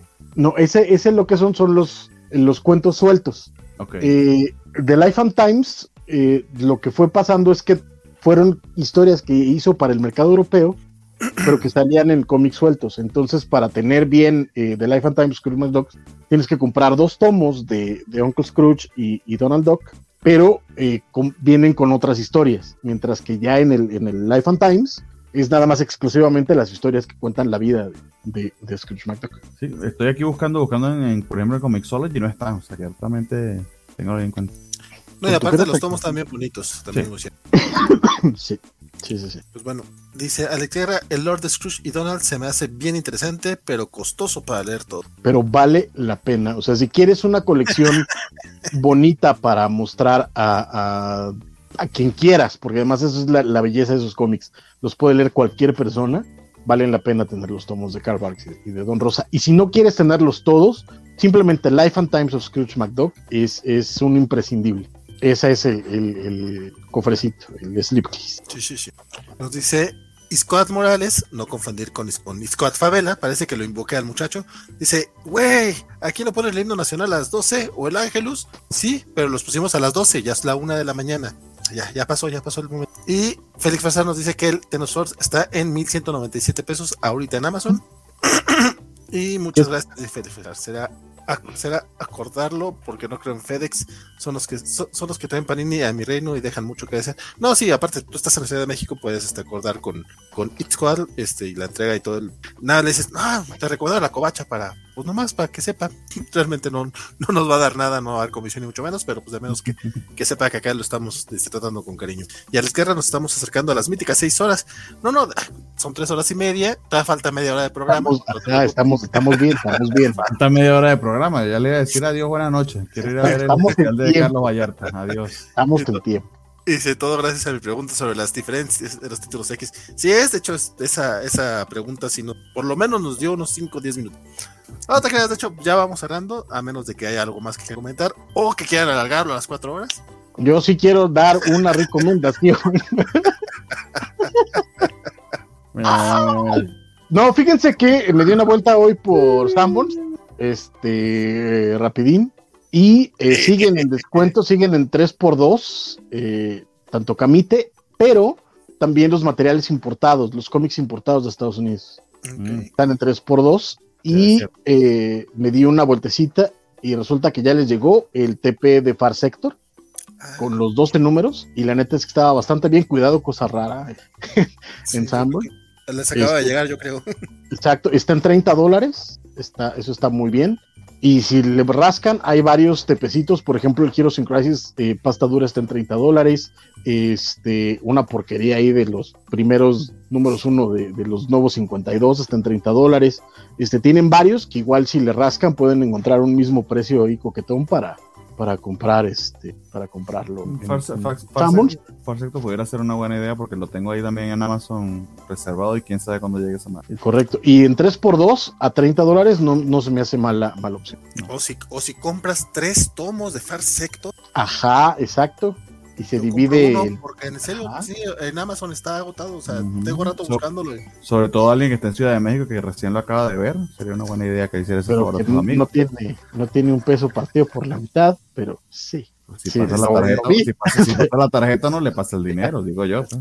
Vale, es que acá en Durango no hay Sanborns, pero para esas promociones hay que ir directamente a la tienda de Sanborns, sí. sí. esas sí, están ahí. Y Heroes in Crisis, esa cosa, mi palo para picarlo. El arte de Clayman está bonito y, y salen Booster y, Blue Beetle y están mejor que los que está haciendo John no, tiene destellos Heroes in Crisis. Lo malo es el, el completo, pero pues tiene algunas buenas. Es difícil. Sí me, sí me andan dudando por ese farsecto, dice Mario Rodríguez. Te creo, te lo creo, te lo creo. Y Félix, eso debió mencionarlo al iniciar el programa. Ya está cerrado ahorita. Cuando iniciamos el programa también, carnal. Pues Pero ve, mañana, ve, mañana, o sea, te compras el cómic y te comes un mollete. Mira, exacto, vas, vas por tu barbacha a las 8 de la mañana y pasas por tu. Y, y como dice bien Carlos Vallarta, que tengo ganas de ir a ver el especial, si me dejan salir aquí. Este, el Sambor es el baño, el baño principal de todos los mexicanos. Todos, todos han cagado en un Yo me sentí bien mexicano cuando tuve la oportunidad de hacer lo propio. Exacto, mira, agarras Far Sector, te vas al baño y ahí. No estás, tú para, no estás tú para saberlo y no sé si todavía se encuentre por aquí en, la, en el chat eh, mi estimado Iscoat Morales, pero una, esto ya es este, una emergencia. Esto ya es post, post, post programa, entonces eh, ténganlo, ténganlo en cuenta que esta es una, una historia que no debería estar contando. Esta es la escena post créditos, amigo. Sí, sí, sí. Eh, por ahí del 2005 más o menos me fui a vivir en escuela a, a, Monterrey, en uno de mis intentos de salir de Durango. Uh. Este, Dijeron que eran primos para poder conocerse mejor. Exacto. No, no, eran camas separadas hasta eso. Mira, Jonathan L y Vale García salieron del club el mismo año. No, no, te estoy diciendo que fue en 2005. Pon atención, pon atención.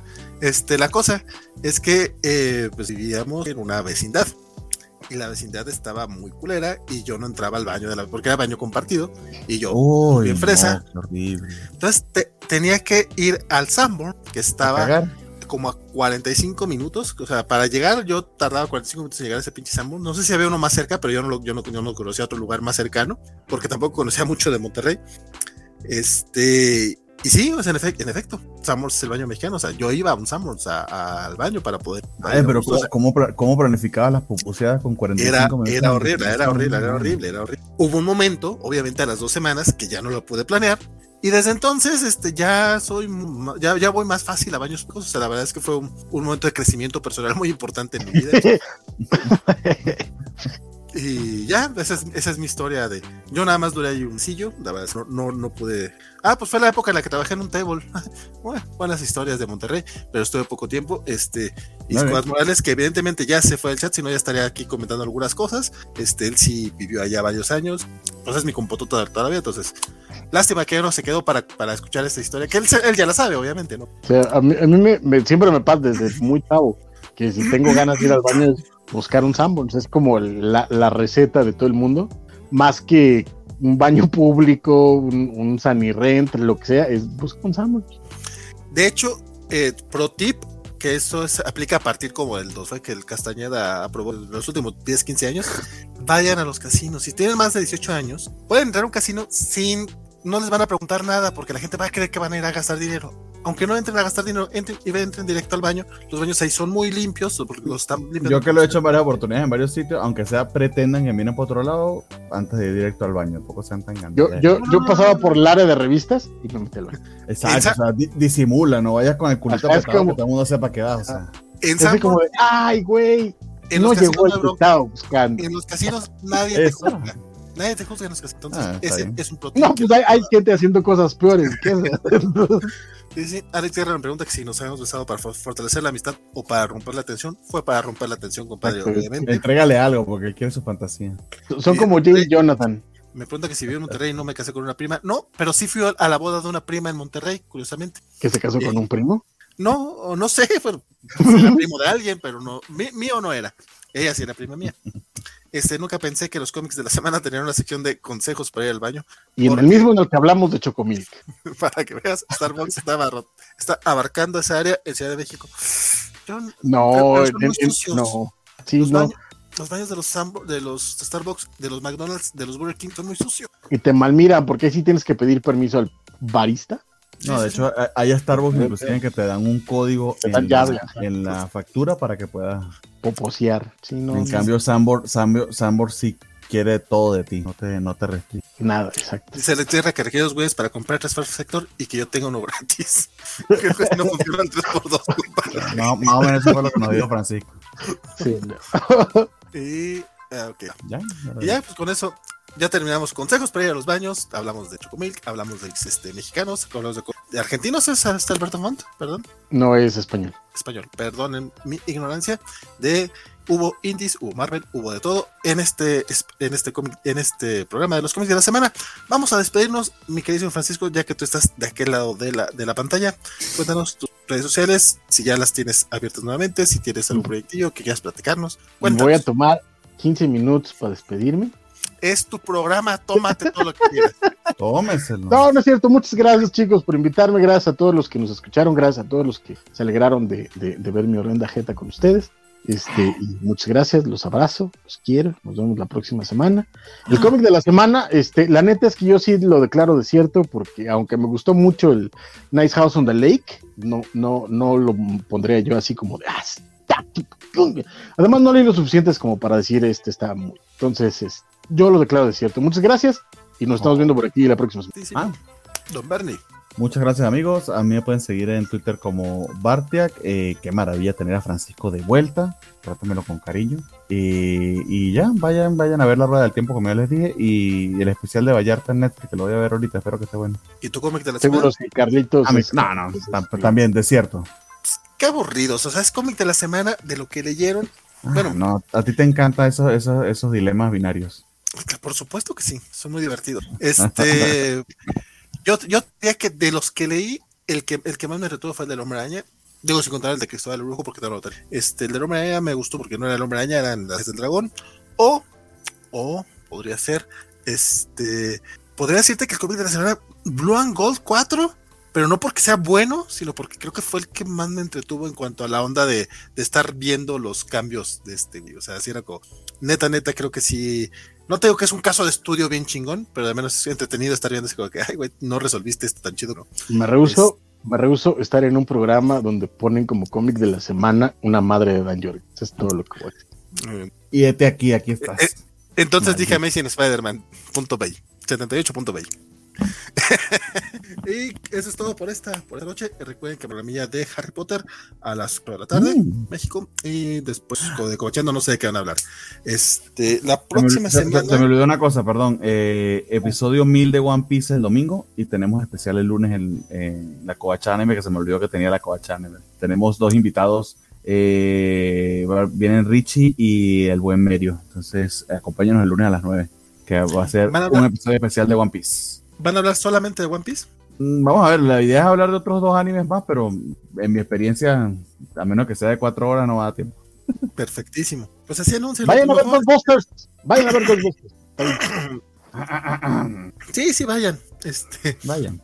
de hecho, la próxima semana tenemos especial de Cazatasmas de la, de la película, particularmente. Todavía no tenemos mesa declarada, ni horario, ni nada, pero igual Sé que la próxima semana tenemos que hacer un especialito de Ghostbusters Afterlife. Eh, mi nombre fue Valentín García. Espero que lo siga haciendo la próxima semana. Sigan ñoñando, sigan, ya saben, todo ese rollo. Den like, suscríbanse la chica. Yo espero que los que están aquí después de casi cuatro horas ya le hayan dado like.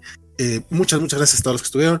Este, Félix, Alex, eh, Isaías, el hasta Squad de repente se pasó tantillo por acá. Estuvo también, obviamente, el buen Mario, Mario Rodríguez, que siempre está con nosotros. Mauricio Castro, este, hoy estuvo muy, muy parlanchín, le agradecemos muchísimo.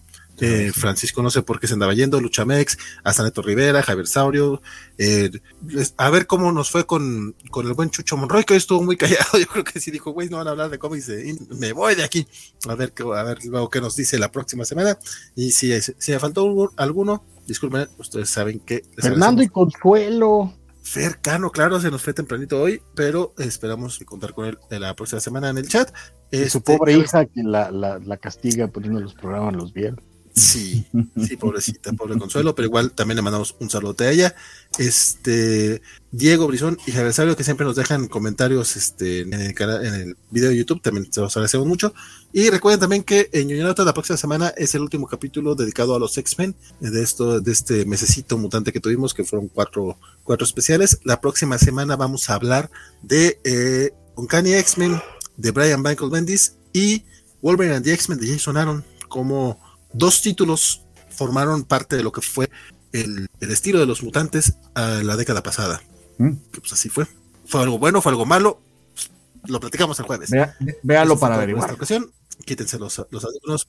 Básicamente, quítense los audífonos si les molesta el, el audio. Y nos vemos.